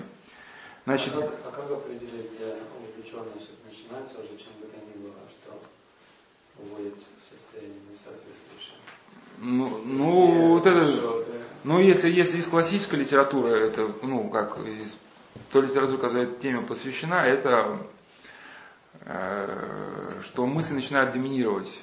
То есть, ну ты, например, когда сидишь, работаешь там или переписываешь с кем-то, ну ответил на письма и все, да, пошел заниматься другими делами. А когда ты э, куда-то поехал, там, наверное, в скид пошел, а тебе все продолжается мысли течь, вот как мне надо на то ответить, на то. Но где-то бывает это по делу, ты что-то просто забыл, и тебе память напоминаешь, нужно ответить. Но когда у тебя вот такое уже возникает навязчивое желание продолжить, про, про, продолжить. Ну, мне кажется, совесть человека должна каждому подсказать, когда начинается, в общем, не хочу это слово называть потеря контроля, потому что оно как-то вот сугубо какое-то такое из этих книжек, из научных. Но, в общем, э, человек всегда должен помнить какую-то меру, ту цель, ради которой он занялся проблемой. Например, ты сидишь за компьютером, вот мне надо готовиться к лекции, вдруг у меня возникает желание проверить почту. А я точно знаю, что если даже почту проверю, я все равно отвечать на эти письма не буду, потому что у меня там лекции с вами через 5 минут. А мне все равно желание проверить. И я, допустим, все равно беру и, и проверяю почту. И несмотря на то, что найти на лекции, я там читаю одно письмо, второе, третье, знаю, что не, не успею ответить, все равно читаю. Вот, значит, уже вот здесь вот это, да, проверка почты вступает, вступает в конфликт, ну, с моим представлением.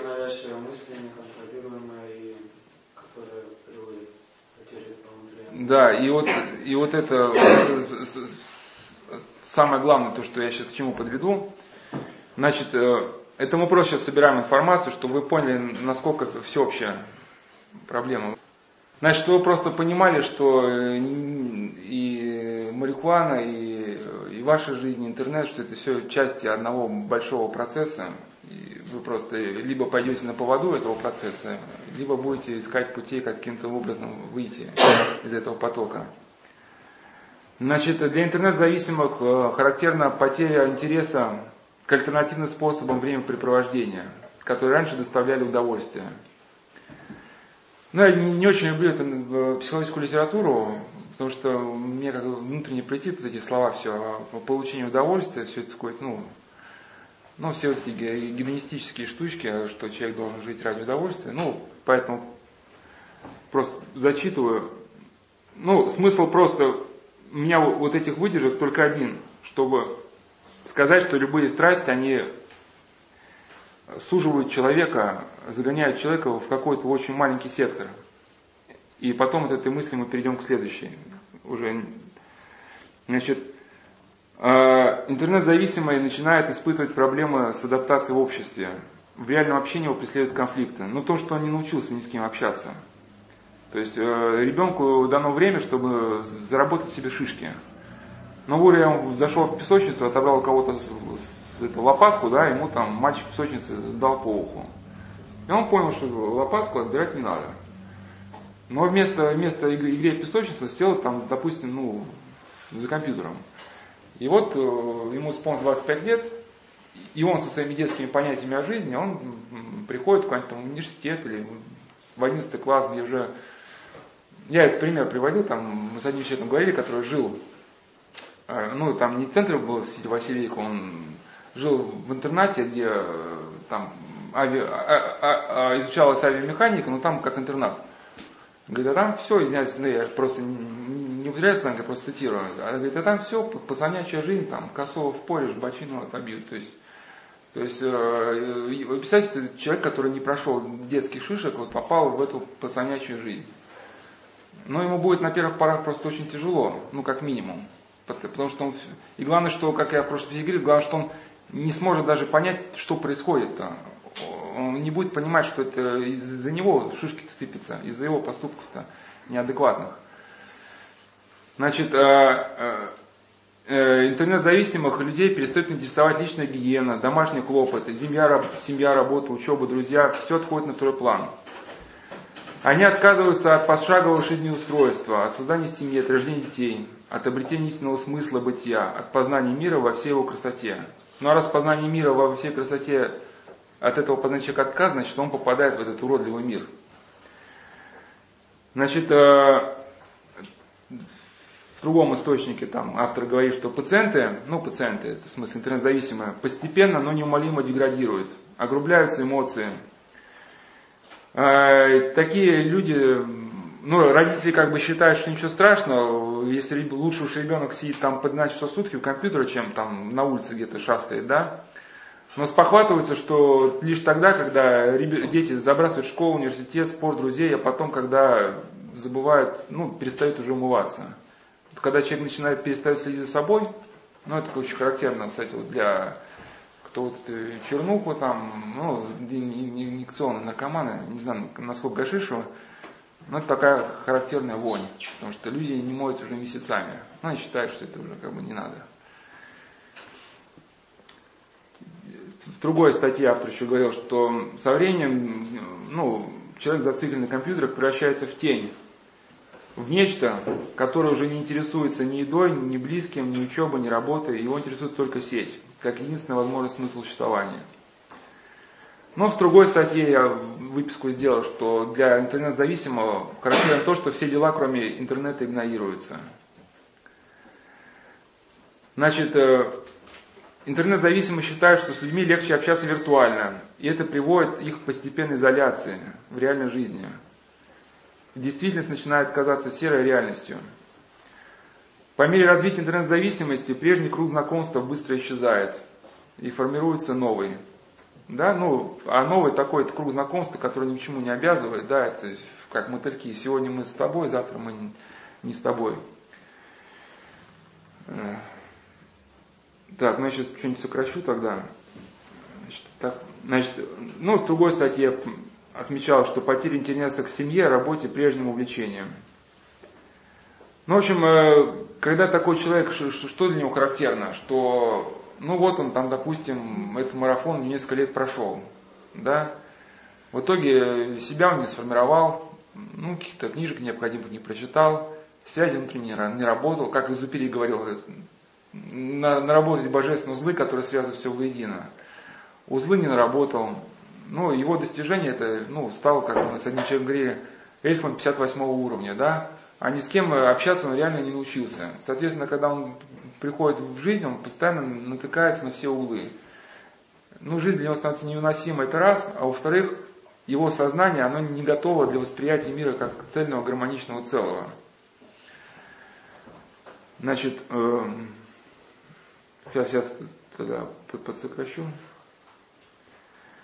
Ну, просто вот еще такая несколько статья, которая ну, несколько иную точку зрения отслеживает.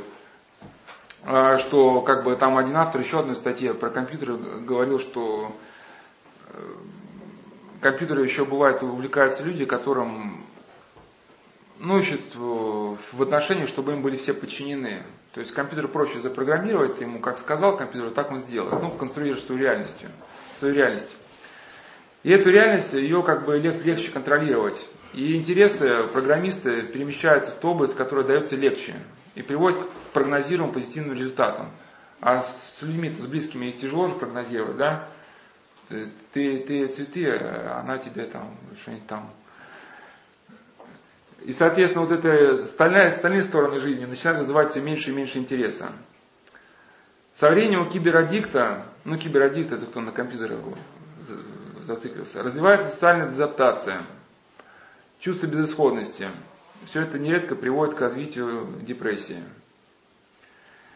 Ну вот еще один священник такой, а, который занимался этой проблемой, он говорил, что если из алкоголя и наркотической зависимости есть хоть какой-то выход, да, то, то компьютер представляет более страшную опасность, но игры, потому что происходит глобальное изменение внутренней, ну, структуры человека. Развиваются такие страшные качества, как гордость, эгоизм, эгоцентризм, внутреннее самопогружение, равнодушие к чужой боли, чужим страданиям. Ну, следующий, еще как бы одна мысль, что человек отчуждается даже от самых близких людей, родителей, ну и вырабатывается у него аутичность. Но аутичность это, как я сказал, что человек зацикливается на своих идеях, эмоциях. И вот я к чему хочу сказать, что вот, вот эта зацикленность на самом себе, она на самом деле очень страшна, потому что человек перестает вот вписываться вот в эту окружающую действительность. А, ну, я сейчас подсокращу просто какие-то отдельные там мысли, чтобы побыстрее получилось. Вот у Ивана Ильина э, была такая статья, называлась «Мировая пыль». Он говорил, что чтобы ну, вот эти революционные массы создались, э, нужно оторвать людей от корней. То есть, когда они забывают вот эту какую-то свою историю, у них нарушаются внутренние связи ну, между друг другом, они превращаются в отдельные атомы. Ну, вот эту скамейку ветру будет сдвинуть очень тяжело, да? А если эта скамейка распылится на щепки, то там дунула, и она, да, ушла. И в мире идет, как э, говорил как раз тот же самый профессор Камурза, процесс толпообразования. Ну, то есть э, толпа, толпа это не коллектив. Даже а, даже взять какую-нибудь какую-нибудь бандитскую стаю, ее нельзя назвать толпой, потому что в ней есть четкая иерархия, там четкая система наказаний, да, там есть главные, есть там менее главные. А, а, а толпа это просто такая общность людей, где нет ни иерархии, ни традиции, ни уважения, где все оторваны друг от друга. И вот именно сейчас идет по всему миру процесс толпообразования, чтобы потом этих людей бросить да, какую-нибудь либо революцию, либо столкнуть между собой. Ну, это шло практически ну, в Германии, этот процесс перед мировой войной. И вот эта частичка мировой пыли, ее кружат ветры бытия. Эта частичка отпала и заблудилась, у нее нет почвы, она выпала из мирового строя, не нашла себе места в слаженном порядке бытия. Мир стремится к единству, к творческому порядку, а смысл для частички ну и, и смысл для нас, он состоит, чтобы каким-то образом ну, вписаться в этот порядок, э, найти вот это какое-то взаимослужение, творческое равновесие. И там, где это удается человеку, ну, каким-то образом вот вписаться да, в эту мировую гармонию, его жизнь складывается верно и счастливо. Он будет расти и цвести, и этим рассветом служить великому делу Вселенной. А если не удастся, он так и не найдет своего служения, окажется одиноким и неустроенным. И вот эта судьба атомов, которые не могли как бы встроиться в работу целого, ну вот это судьба сейчас молодого поколения. Для таких людей жизнь, она лишена смысла и цели. Это одинокие пылинки, которые вращаются по жизни, да. А, значит, э, сейчас я, секундочку. Ну, в общем, э, это просто пропущу тогда. Значит, вот э, профессор Карамурза, он, кстати, вот в конце своей книги «Манипуляция сознанием», он как раз говорил, что наращивать связи э, нужно всеми путями. То есть, говорит, даже там, где мы ну, даем деньги нищему какому-нибудь на улицу, э, на улице, где мы помогаем друг другу, мы не просто помогаем друг другу, мы повышаем свою защиту от манипуляции, потому что мы становимся вот как раз, ну, каким-то образом включенными в работу целого. не становимся вот этими отдельными пылинками, да? Понимаете? Нет, нет мысли, нет? То, то есть нас, нас уже не, не так легко каким-то образом увлечь. Мы чувствуем свою, ну, э, ну, принадлежность к чему-то большому, к чему-то правильному. И э, мне было интересно, что э, вот этот профессор, хотя он специалист по, по манипуляции сознанием, что вот он таким, ну, таким вот образом, э, э, как бы описал, ну, то, что мы обычно воспринимаем как просто человеку помочь, да, на улицу, там, дать какую-то милостыню, а он как раз говорит, что это, ну, необходимо, э, необходимо для того, чтобы сохраниться нам как э, личности, что всеми силами на, наращивать эти связи друг с другом. И там, где эти связи распадаются, ну, это в случае со страстью, возникает духовная пустота, приводит к тому, что жизнь аддикта, ну то есть зависимый человек оказывается сломанный. Вот, а теперь э, каким образом вот это связано все с появлением вот этого уродливого мира? Ну, то есть, если вкратце сказать, если вкратце сказать, то есть э, это уже была только что третья мысль. А, э, современное общество сейчас толкается в такие какие-то э, проекты, да, наркотики, компьютеры, интернет, ну и прочие страсти, которые каждого человека зацикливаются на, самом себе. Когда человек зацикливается на самом себе, он отрывается от общения с родителями, с друзьями. То есть, э, раз он отрывается от общения с другими, он перестает развиваться как личность. Потому что мы можем развиваться как личность только в каком-то творческом взаимодействии. Когда возникает ну, обратный отклик. То есть в песочнице отобрал лопатку, там, ну, получил по шапке. Ну, не, не только, конечно, в таком ключе, но даже вот вы, когда, ну, какой-нибудь лектор придет в беседу, он слышит, скучная была его лекция или не скучная. А если он просто перед виртуальной аудиторией проводит постоянно лекции, то он даже ну, понять не может, насколько может быть его беседы, насколько они скучны, потому что некому ему об этом сказать. А, ну, надеюсь, что, надеюсь, что я, в общем, вот, это была третья мысль. Значит, э, зацикленность на своих страстях является одним из этапов тоже, ну, одним из аспектов вот этого раскультуривания, стирания вот, культурной идентичности в человеке. И четвертая мысль, она будет, что когда человек зациклен на своих страстях, неважно там гашиш, там компьютеры, неважно что, начинается распад личности, даже если у него до этого существовал вот этот образ мира, может быть, прекрасного, гармоничного целого, то этот образ начинает распадаться, он оказывается в мире уродливым, где его кругом окружают уродливые Карлы, то есть окажется зазеркальным, зазеркальем. Как, это, как этот процесс происходит? А, ну, в частности, о марихуане. То же самое Короленко, он как бы говорил, что ну, для ну, для зависимости э, характерно ну, какое стремление, что э, ну, сменить свое психическое состояние с минуса на плюс. То есть тебе что-нибудь употребить и сразу ну, станет легко, да? Но вот это вот легкость достижения желаемого состояния, ну, каким-то образом подавляет вот это стремление к, к активности, которое, ну, присуще человеку.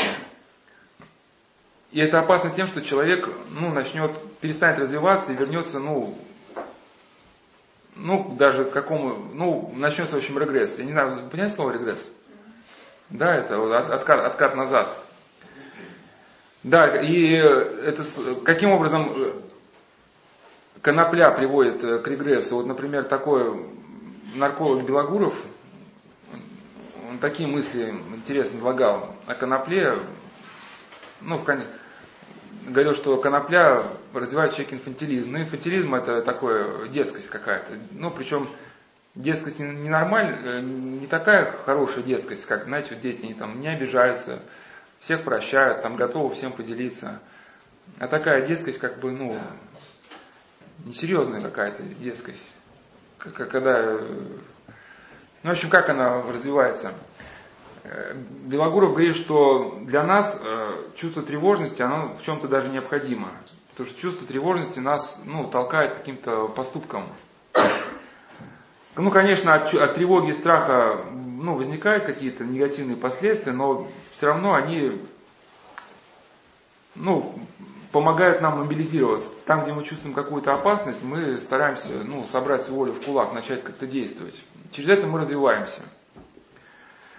А если человек в этот момент, когда у него чувство тревоги возникло, ну, каким-то образом гасит вот это чувство тревожности, ну, тем же самым спайсом или еще чем-нибудь, он перестает созревать, ну, как человек.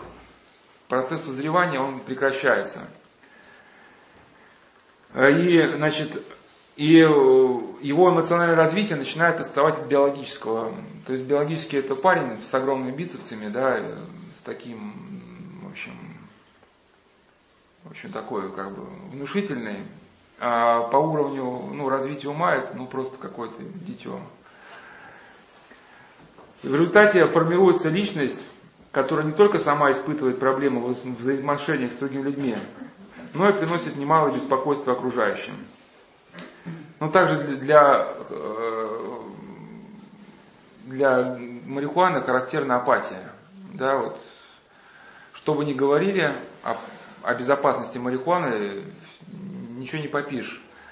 Апатия, которая возникает вследствие злоупотребления коноплей, также затрудняет социальное развитие личности.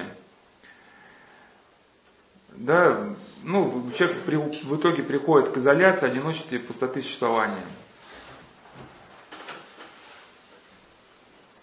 И вот очень э, последствия ну, курения марихуаны, они в принципе такие же, как, как у игроков. Приводились исследования, и в результате которых что выяснилось, что у большинства игроков не сформирована целостная система ценностей.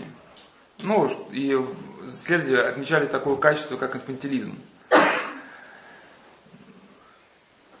Следующий момент, да, на котором я хотел бы остановиться, именно в частности, как бы Э, конопли, марихуаны, что во время опьянения мозг человека начинает работать так, как у больного шизофрении.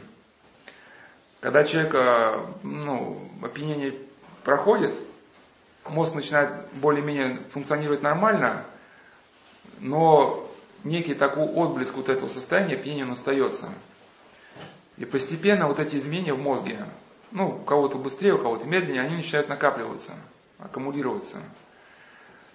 И в результате ранее веселый, энергичный человек превращается в апатичного, вялого, медленно соображающегося, соображающего, тревожащегося по самому незначительному поводу, крайне тягостного и для себя, и для близких. Такому пациенту курить коноплю уже не хочется, да, но уже в это состояние он уже пришел. И вот для меня был вопрос, каким образом все-таки формируется это состояние, каким образом человек превращается в этого апатичного, вяло соображающее существо. Это, если вы помните, мы начали как раз с этой мысли же форум подростков, да, помните, что если ты будешь спрятать эти растительные наркотики, то ничего тебе не будет, э, за исключением, ну, я извиняюсь, процитирую, разве только станешь тупой ублюдиной. Да? Но, как я вижу, по твоему письму самое страшное уже произошло, так что не беспокойся и продолжай. Значит, ну вот это то же самое, что пишет э, Сергей Белогуров, да, Значит, человек превратился в тупого, вяло соображающего, апатичного. Значит, и каким образом это состояние возникает? Здесь можно сказать, ну, чего, а кого-то у кого-то узнается? Процессы начались такие, ну, значит, каким образом вот это состояние возникает? Можно ну, двумя путями объяснить. Можно объяснить как бы органи- органически, то есть как бы считают, что у людей больных шизофрения, ну, бывает, наверное, я, я не спорю, бывает, бывает. Тут смеяться начинать, ничего страшного. Это просто уже информационный перегруз. Это, значит, э, второй, да, пошел. Это уже эмоциональное заражение. В общем, э, некоторые считают, что у больных шизофрении у них гамма-аминомасляная кислота. Третий вошел.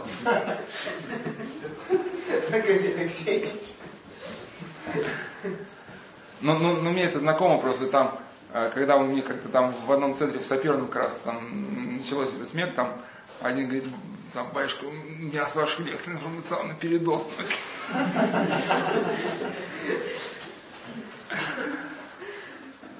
В общем, а, ну, у людей, которые болеют шизофренией, у них э, снижена выработка э, гамма-аминомасляной кислоты.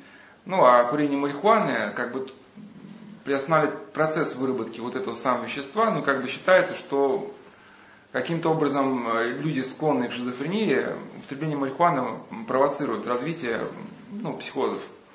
Но я бы пошел другим путем, потому что говорить об органических поражениях можно до бесконечности, и в принципе ни к чему это не приведет. Ну, потому что какие выводы-то, что делать тогда, непонятно. Я поэтому взял за основную линию это мысль Льва Выгодского. Него очень интересная мысль о развитии шизофрении. И он пишет, что какие бы ни были истинные органические причины психоза, то есть шизофрения, мы вправе изучать распад личности с психологической точки зрения. И какая у него основная мысль? То есть, э, ну я своими словами выражу просто может не так стройно будет, как у него, то есть э, когда человек взрослеет, у него начинается процесс выработки понятий.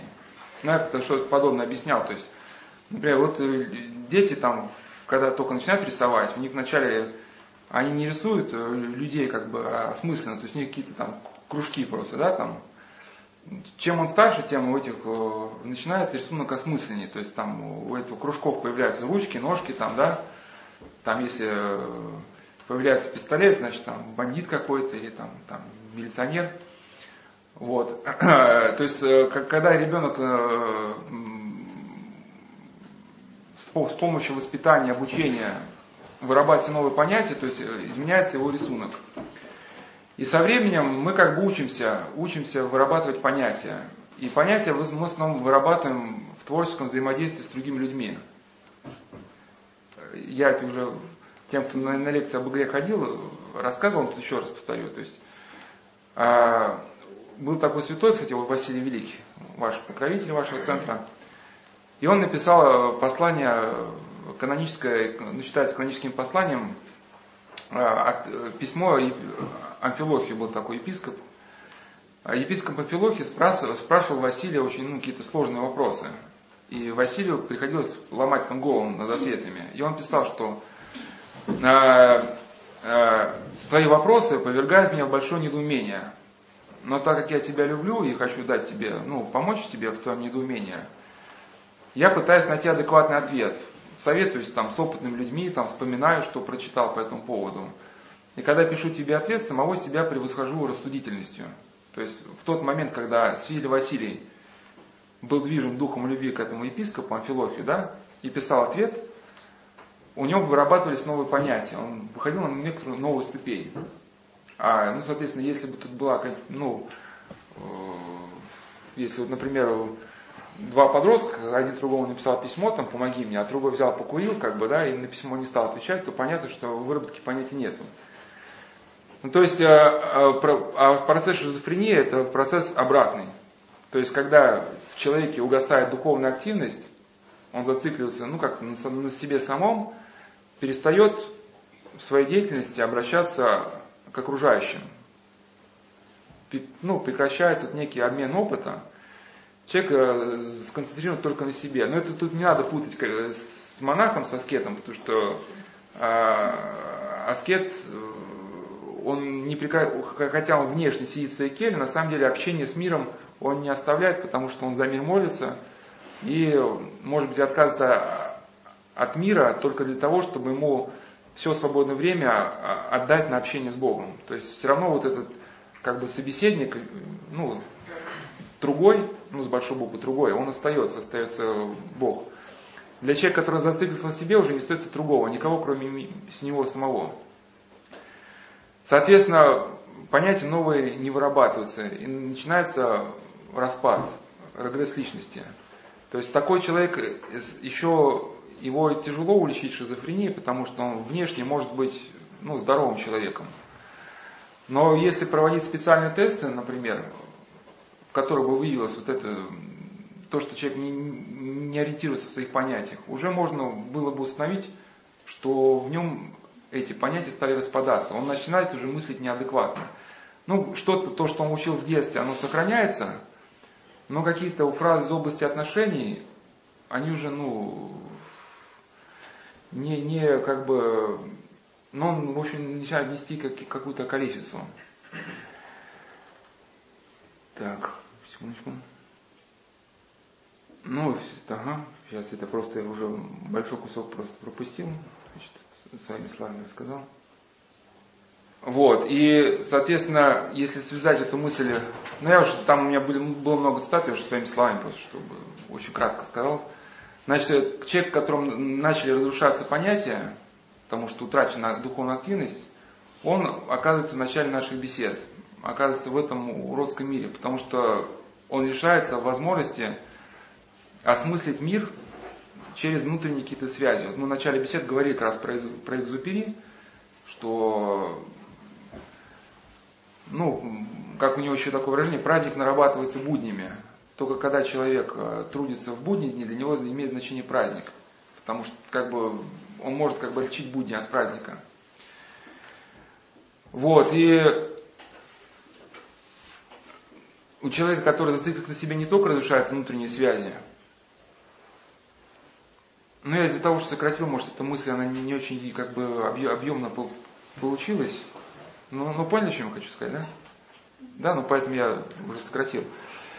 Просто когда я, я был маленьким, э, ну маленьким, как, ну, примерно как вы, все это, конечно, выглядело очень заманчиво, особенно когда вот большие дворы и несколько там, ну, часто это наблюдал, когда несколько десятков человек собираются, там, о, давайте стакан плана купим, там, чего. А? Ну ты руку просто поднял. Да, значит, э, и, и, конечно, выглядит как настоящая такая полноценная жизнь, когда там купили стакан плана, там пошли там на стройку. Да, но в итоге проходит там несколько лет, да, и со временем э, люди превращаются в этих одиноких индивидуумов, которым нет друг друга, ну, до, до друга никого, нет никакого дела. И у этого человека в сознании, главное, начинают рушиться связи, понятия, вот эти смыслы, которые раньше человека приобщали к культуре, да, к какому-то мировоззрению, к своей стране, к какому-то социуму, обществу. И, значит, и человек, который вот, у которого наработаны какие-то связи, это не какая-то комара или мошка, которая может, да, вот хлопнуть и все, и его не стало. Это, ну, сам себя воспринимал как бы как личность, которая понимает смысл своего предназначения – а когда вот этих смыслов не стало внутренних связей, человек просто стал вот этим комаром, да, бактерией, вот этим атомом. И ему нет ни до кого дела, и другим нет ни до кого дела. И это еще в Зупери был такой образ, еще что он, он рассказывал, что про царский дворец, говорит, что вот в доме моего отца каждый шаг был исполнен смысла. То есть вот была комната, где там, например, готовили пищу, а была комната, где принимали там послов, да, а потом пришли люди, которые сказали, зачем нам во дворце такое деление, давайте э, все с ног на голову переставим, там, где мы принимали послов, мы ставим готовить пищу. Ну и вот эти люди, как бы он такой образ говорит, они вот этот порядок, мироустройство, они разрушили. Но нравится, как, как бы и сейчас вот люди разрушают, говорят, давайте, давайте во имя свободы все разрушим, любую упорядоченность. упорядоченность. Но ведь это интересно только когда, пока есть что разрушать. Вот пока есть порядок, который разрушает, это еще может нравиться. Но когда все будет разрушено, что произойдет? Люди окажутся посреди пустыни. Да, зачем мы живем? И он говорит, что когда люди разрушат этот порядок, они оказываются как ну, овцы на равнине, которые открыты всем ветрам. И тогда люди, они как бы ну, не понимают, для чего они живут. И они начинают выдумывать глупые игры, хоть, чтобы хоть как-то забыться. А почему они начали строить? Может, они даже не видят себя como они могут думать, что описано в каком произведении, в школе еще читали. Там, где они описывают, что мы все разрушим, мы спрашивают, а что вы будете дальше делать? И тут они начинают задумываться. Ну, это, ну это да, это, это, это, это, это, это, это типичный, кстати, вот аргумент как, как раз, который можно использовать в разговорах, это когда вам предлагают какую-то заумную концепцию, и, если вам, э, ну, каким-то образом не хочется или каким-то образом не хотите вступать в разговор, вы говорите, ну, а ваши предложения какие? Ну, давайте, ну, последуем вашей логике. Вот что вы предлагаете конкретно? Это, по-моему, отцы и. Ну, я не помню, я сейчас мне тяжело сказать. А, Но это еще вот по поводу твоего вопроса, что они понимают, э, что им кажется, что они все понимают. Это я ну, не стал приводить слова Достоевского. Ну, могу сейчас точно посмотреть, я хотел включить, но потом не стал. Это когда герой романа «Преступление и наказание» Раскольников. Ну и ладно, раз, раз вопрос прозвучал, она как бы вписывается. Сейчас, секундочку. Значит, э, это, ну, Достоевский своим гением как бы описывает э, грезы Раскольникова. То есть Раскольников на каторге, ему снятся страшные сны. Ему грезилось болезнь, что весь мир осужден в жертву какой-то страшной, неслыханной, невидной моровой язве. То есть какая-то палочка да, стала заражать людей, микроскопические существа вселялись в тела людей. Ну, типа вот как этот, я говорил, в фильме, эти восставшие мертвецы или какие-то там. Значит, и эти существа были духи, одаренные умом и волей. И люди, которые принимали в себя эти э, трихины, становились тотчас бесноватыми, сумасшедшими. Целые селения, целые города и народы заражались и сумасшествовали. Все были в тревоге, не понимали друг друга. И всякий думал, что в нем одном и заключается истина, и мучился, глядя на других. Да? Но, кстати, люди убивали друг друга в какой-то бессмысленной злобе, собирались друг на друга целыми армиями. Но, ар... Но эти армии, когда выступали в поход, начинали терзать самих себя, ряды расстраивались, воины бросались друг на друга, кололись, резались, кусали и ели друг друга. И это происходит сейчас на самом деле. Э, я вот тоже не стал стату одну, ну, мысль одну включать, чтобы не увеличивать. Но раз речь зашла, сейчас исследователи говорят о таком феномене, как молекулярная гражданская война. То есть, э, может, э, эта молекулярная гражданская война, она в чем выражается? Что ну, гражданская война это понятно, да, там красные на белых или там в Америке конфедераты, там южные, южане на северян. А молекулярная гражданская война это когда во всем обществе развивается бессмысленное насилие. То есть на всех уровнях. А, там в институте преподаватели э, проявляют насилие по отношению к студентам, студенты по отношению к преподавателям, друг другу. Да, там, например, я когда был студентом, э, ну и ладно, в общем, и э, профессор Карамурза говорит, что и этому насилию никак невозможно противостоять, его невозможно успокоить, потому что оно никем не провоцируется, оно не преследует никаких целей, его невозможно удовлетворить. И вот именно можно ну, предположить, что вот это постоянно вот это насилие, война всех против всех, она обусловлена тем, что люди утратили внутренний смысл, связи друг с другом. Они стали вот как, как эти атомы. И это очень хорошо, кстати, понимал Наполеон. Вот Наполеон, что про него не говорили, вот он писал, что я восстановил религию. И заслуги этого действия, ну и, и эта заслуга, она имеет неисчислимую ценность, потому что если бы религия не была восстановлена, мои солдаты убивали бы друг друга из-за сладкой груши, из-за красивой девушки. То есть он ну, понимал, что, что он, и, э, вот эту молекулярную гражданскую войну, то есть он хотел восстановить в своем обществе, ну, какие-то внутренние связи, которые помогали бы людям ну, не убивать друг друга. А, и если еще так вкратце сказать, значит, мы сегодняшний план практически выполнили. А, значит, к чему пришли? Что когда человек зациклится на самом себе, перестает, у него перестает вырабатываться какие-то внутренние понятия, наступает регресс личности. Ну, то, что Лев Угодский назвал шизофреническим распадом. Сейчас не будем обсуждать природу шизофрении, это цельного единого мнения на этот счет нет, это область, которую сейчас не будем касаться. Просто ну, процесс, напоминающий шизофрению. Ну что такое шизофрения? Когда у человека в уме очень много возникает образов, он не может понять, где же среди этих образов я.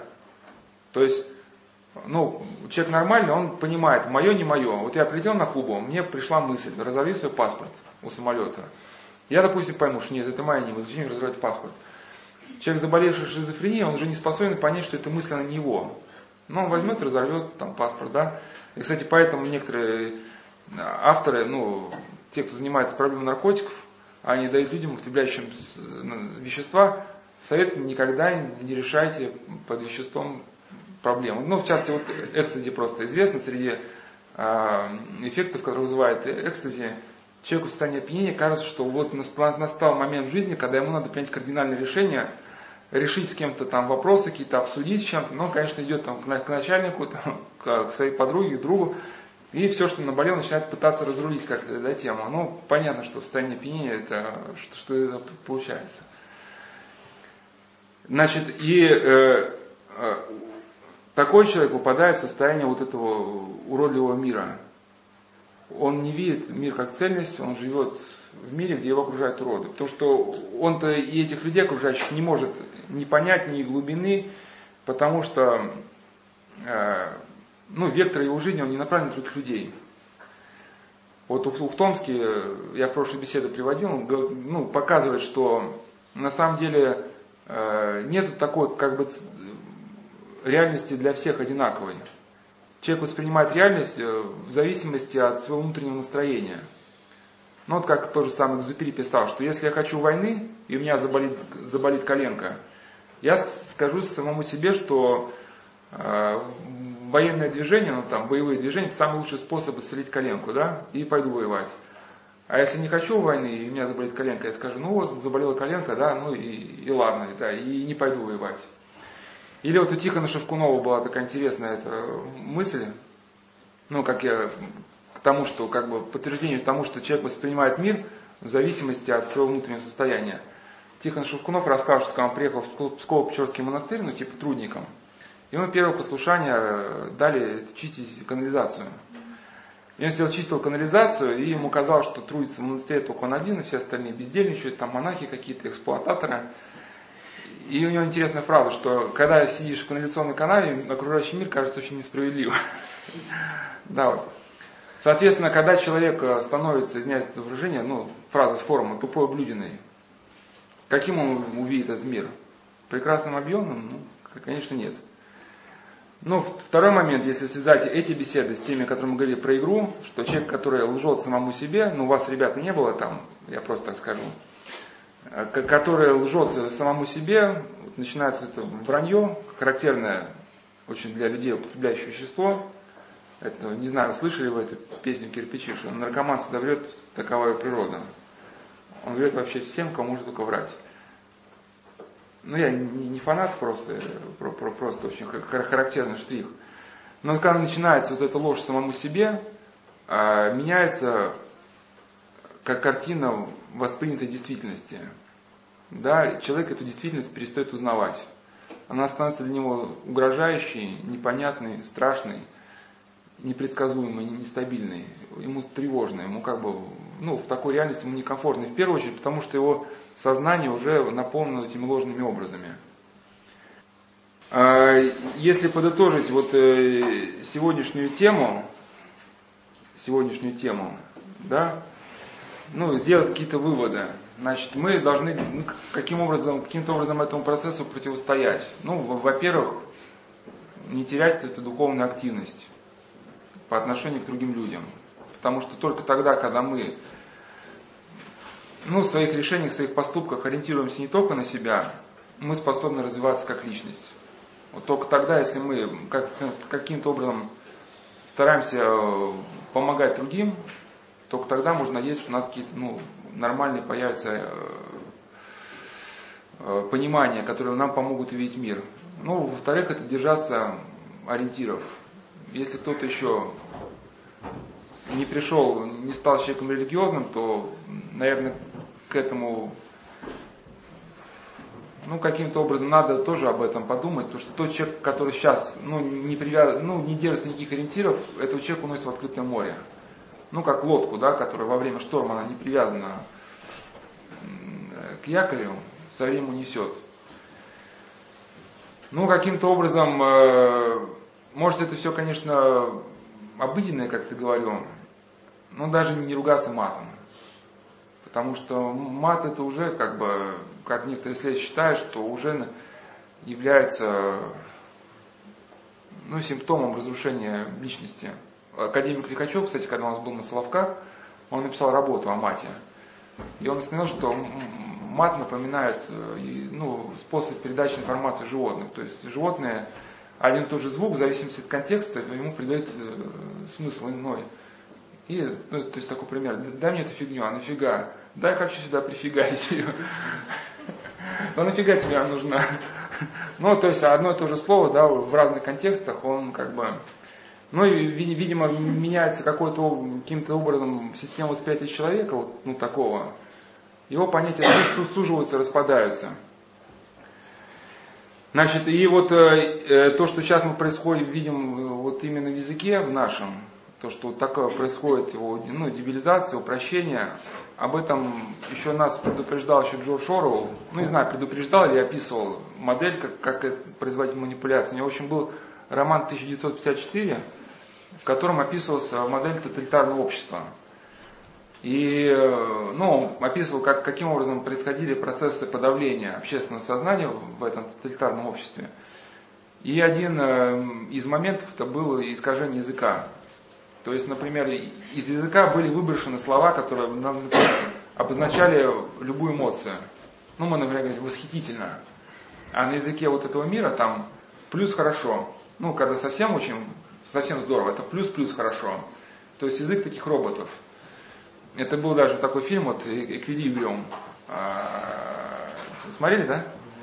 Как раз именно вот примерно о том, о том, о чем мы говорили сегодня. То есть там как бы речь такая шла, что некому диктатору ну, подумалось, что он сумеет удержать мир от войны, если будут подавлены эмоции в людях.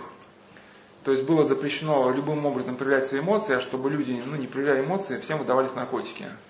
Ну, хотя, в итоге казалось бы, да, что наркотики будут подавлять эмоции, люди не будут воевать, а на самом деле люди стали не, недочеловеками, не человеком, потому что в состоянии, когда у них ну, не развиваются эмоции, они перестали эмоционально вообще реагировать. То есть они могли без жалости ну, убить там женщину, но при этом ну, не дрогнуть даже никак, ничего не пошевельнется. И главному герою фильма однажды он забывает принять очередную дозу наркотика. А почему он своего друга убивает? У них была такая спецбригада, которая уничтожала произведение искусства. Потому что произведение искусства ну, может вызвать у человека какой-то отклик. Он своего друга убил, и однажды утром перестает, забывает принять очередную дозу наркотика, и вдруг как бы выясняет, что вот оказывается там ветер какой-то, да, там запахи, вот они есть. Значит, э, и каким-то образом э, определиться, ну и ладно, может это на следующую беседу уже по поводу определиться. Да нет, давайте сейчас что. Ну, нам интересно, почему нет. А, ну, радует. Э, радует. Но я еще просто хотел некоторые мысли просто на этот счет э, привести. Подготовить э, нас э, к следующей теме. У нас следующая тема будет э, рождение субличности. То есть, если вы помните, мы, мы обсуждаем две главные проблемы. Это рождение уродливого мира, а вторая это, что в сознании человека рождается другое сознание, некая другая личность. Вот был добрый Сережа, а тут прошло пять минут, какой-то вообще безумный Серж какой-то, да, сидит. Значит, и вот эти, оказывается, два процесса взаимосвязаны, да? То есть этого безумного Сержа, его можно высвободить только тогда, когда будет разрушена культурная идентичность. Потому что этот э, безумный Серж, он не может из сознания выпрыгнуть, пока сознание, ну, армировано, да, вот этими какими-то понятиями, системы смыслов. Ну, помните, я рассказал про одного человека, который раньше был связан с криминалитетом, он захотел воткнуть там соседу карандаш в горло у него сработали контраргументы. То есть его мировоззрение, оно воспрепятствовало вот этому поступку. То есть, э, ну, допустим, нам православие ну, дало ну, целый инструмент, чтобы нам вот эти свои разрушительные импульсы каким-то образом, да, ну, от них э, отойти. Современная линия стоит на то, чтобы человека вообще содрать вот эту всю, понимаете, весь культурный слой, чтобы вот этот обезьян-антропоид, она обнажилась. И тогда все народы, они будут ну, столкнуться друг с другом.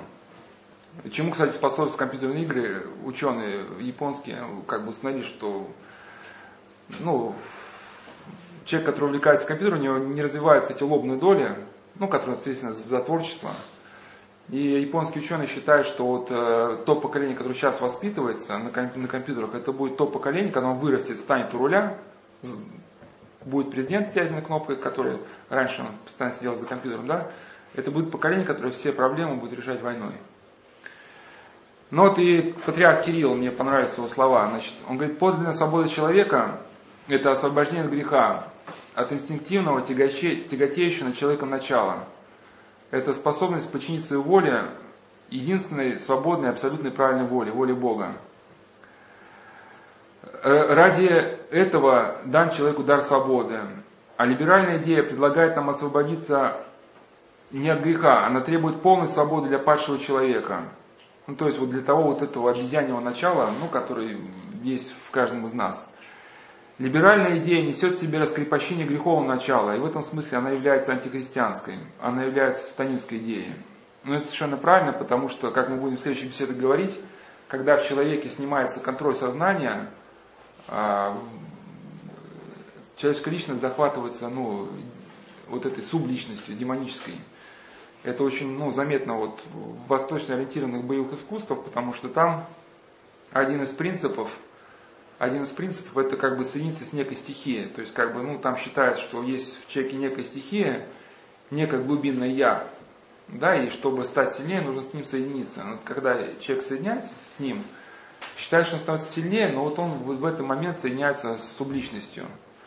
Ну, что бы они ни рассказывали, но, да, это просто я могу, как бы, если вы смотрели Наруто, да, там этот, э, в этом Наруто жил этот девятихвостый лис, да, демон, и там были такие характерные кадры, что когда Наруто оказывался в этой в какой-то экстремальной ситуации, там показывалось как бы ну, сознание Наруто, то есть стоит этот огромный лис и маленький Наруто, ну это как бы то, что в голове у него происходит. И лис такой говорит, Наруто, дай мне решить эту проблему. А Наруто такой, нет, ну как же я тебе отдам свое сознание? Ну то есть лис просит что, дай мне управлять твоим телом. Алис такой, не спорь. И он как бы отдает ему власть и, и начинает действовать лис. А ты, ну понимаете, да, в теле Наруто. То есть субличность захватывает э, сознание человека. Но это, в принципе, идея, идея восточно-ориентированных боевых искусств. Отдать себя, вот это свои стихии, чтобы тело все сделало само. И к этому нас э, ведет сейчас, э, просто если посмотреть, э, что сейчас в мире происходит, да, вот, вот ну, либеральная идея борется с церковью, да. С другой стороны, вот это сейчас развитие вот, э, восточно ориентированных не только боевых искусств, о, а и мировоззрения. А ведь восточно ориентированное мировоззрение, оно как раз, его особенность, что оно все сливает в одну кашу. Ну вот теософия, например, да, она говорит, что ну, ну, типа, нет единственной... Э, ну, в общем, все религии на самом деле говорят об одном. Есть лишь разные пути на вершину, а каким путем вы пойдете на вершину, это, это вам решает. Но это значит тому, что сказать, что э, все ведет к любви. Либо вы дарите девушке цветок, либо бьете ее там в нос, да, там, как, ну, ведь, ну, разные же пути. Это, ну, на самом деле так, что если просто молодые люди, которые воспитаны на, на криминальных понятиях, ну, они как решают, решают вопрос в результате ссоры? Ну, там, как мне один знакомый просто рассказал, что ему однажды, ну, его знакомый, когда он поссорился с девушкой, он говорит, ну, хочешь, я вас помирю? Ну, бутылку водки только давай. А как, как, как интересно нас помешать? Да как, просто пойду, скажу, что если там через, через пять минут ему не позвонишь, я тебе просто там... Да, ну вот и также люди, когда, ну, ну, такого плана ссорятся, что они делают? Ну, они говорят, я тебя там сожгу, взорву, порежу. Все, а, а кто-то, ну, пытается мириться, пытается меняться. Значит, если девушка от меня ушла, потому что я был грубый, значит, перестану быть грубияном. Ну, с точки зрения теософии, как бы, да, все эти пути ведут к одному, ну, к любви, можно сказать, да. Вот. Ну, и также сейчас насаждается вот это вот, ну, как бы такой теософский взгляд на истину, что э, заниматься можно чем угодно. Там хочешь там православием, хочешь там йогой, хочешь там дзеном, неважно что, ты все равно придешь, все равно все идут к одному и тому же. Значит, и э, ну вот как писал наш исследователь Тихомиров, э, что э, ну вот эзотерическая, эзотерическая идея, она говорит о том, что э, сами по себе религии в сущности ложные и выражают лишь внешние оболочки веры, которые приспособлены для невежественных масс. Ну, типа, есть, э, есть, есть невежественные массы, для которых ну, важна какая-то привязка православия или там ислам, а есть вот тайные эзотерики, которые, ну, посвященные, которые уж они-то точно все знают. Ну, значит, э, и вот эта религиозная философия, ну, такая эзотерическая, она способна подорвать авторитет любой всякой положительной религии. Всякий авторитет заповедей и может быть направлен на развращение людей. Потому что если ну, падают какие-то ограничения, да, вот эти планки в сознании, то размнутся животные страсти. Ну, понятный смысл, что если, если человека убедить в том, что на самом деле э, э, все религии представляют себя одно, то вот как человеку отнестись, допустим, к курению марихуаны? Я вот, когда мы в прошлом летом проводили беседы на, на тему восточного мировоззрения, ну, например, в исламе, ну, более-менее разрешается. Но у нас не разрешается. Ну, в Индии, там, ситхи даже курят. Соответственно, вот если человек вот принял такое мировоззрение, что все религии это одно, вот как ему тогда курить или не курить? Курить, конечно. Но он выберет то, что то, к чему тяготеет его страсть. Значит, будут да, размазаны страсти. Значит, и, и следствием, следствием вот, вот этой как бы философии современной, да, когда все сливается в одно, тоже является распад человеческой личности. Вот один из исследователей говорит, что а, мировоззрение, в котором живут а, современные люди, обладает свойством равнозначности. Ну, то есть, а, все идеи для современного человека, они одинаковы по своему значению. Ну, что, например, там, что Иисус Христос, что там Диего Марадона, для него все это как одно, одно и то же это, это исследование, он спросил там одного как раз, э, то ли Хиппи, то ли еще кого-то. Говорит, вы знаете, кто такой Иисус Христос? Говорит, да, да, знаю. Это говорит, персонаж какого-то сериала, только я не помню какого. Ну, а, а в чем смысл, когда э, все одинаково? Ну, знаете, как это, кто сегодня дежурный? Все дежурные. Когда все дежурные, значит никого. Потому что когда для человека все объекты имеют одинаковую ценность, значит для него не имеет ценности вообще ничего. Но человек в этом состоянии, он не может жить долго, потому что его сознание не может вынести э, вот этой бессмысленности, ну, вот этой виртуальной культуры. И такой человек э, попадает в самую настоящую кабалу. Кажущийся избыток возможностей выбора оборачивается невозможностью выбрать главное среди объектов. Ну, потому что все они равны, он не может ничего выбрать. Его сознание начинает рассыпаться. Рассыпаться. Э, и что происходит? Чтобы обрести какую-то точку опоры, то, что он нигде не может в своем сознании зацепиться, возникает опасность, что точка опоры для него станет какой-то образ его сознания. Вот что, в частности, что характерно для больных людей, например, вот э, Ницше, вот он считал себя э, Отто Бисмарком, то есть, ну, реально считал, да. То есть, когда человек, у него начинается распад понятий, это вот характерно очень для тех, кто вот ЛСД употребляет. У них даже есть такое, а, я не помню, как, как а, на сленге вот это, этот термин. Ну, когда во время, во, во время предзировки ЛСД встают ногами на голый лед, ну, чтобы хоть какая-то точка соприкосновения с реальностью осталась. Ну, или каким-то образом там уголь в руке прижигать, чтобы, ну, совсем не уплыть в это, да. Значит, а, и когда человек чувствует, что он проваливается в этот мир одинаковых идей, равнозначных, как один исследователь писал, что конфликт между окунувшимся в трясину наркотика я и защитным механизмами приводит к взрыву, который принято называть диссоциацией личности. То есть э, в человеке как бы его личность, она раскалывается на отдельные, на отдельные сегменты, на отдельный я. И внутри его личности каждый из этих э, внутренних я становится, хочет стать новой личностью. Ну, это может, не очень понятно, но в общем, такой человек он не, не знает, как ему себя вести, и иногда он начинает просто копировать какой-нибудь там герой кино, кинофильма. Иногда он начинает э, петь песни, как какой-то там певец. Иногда происходит вообще что-то страшное. Вот э, какой-то образ в его сознании, он встраивается ну, на место на место нового я. Например, один спайсовый наркоман, вот он рассказал, что почему люди выпрыгивают под спайсами из-под окошек.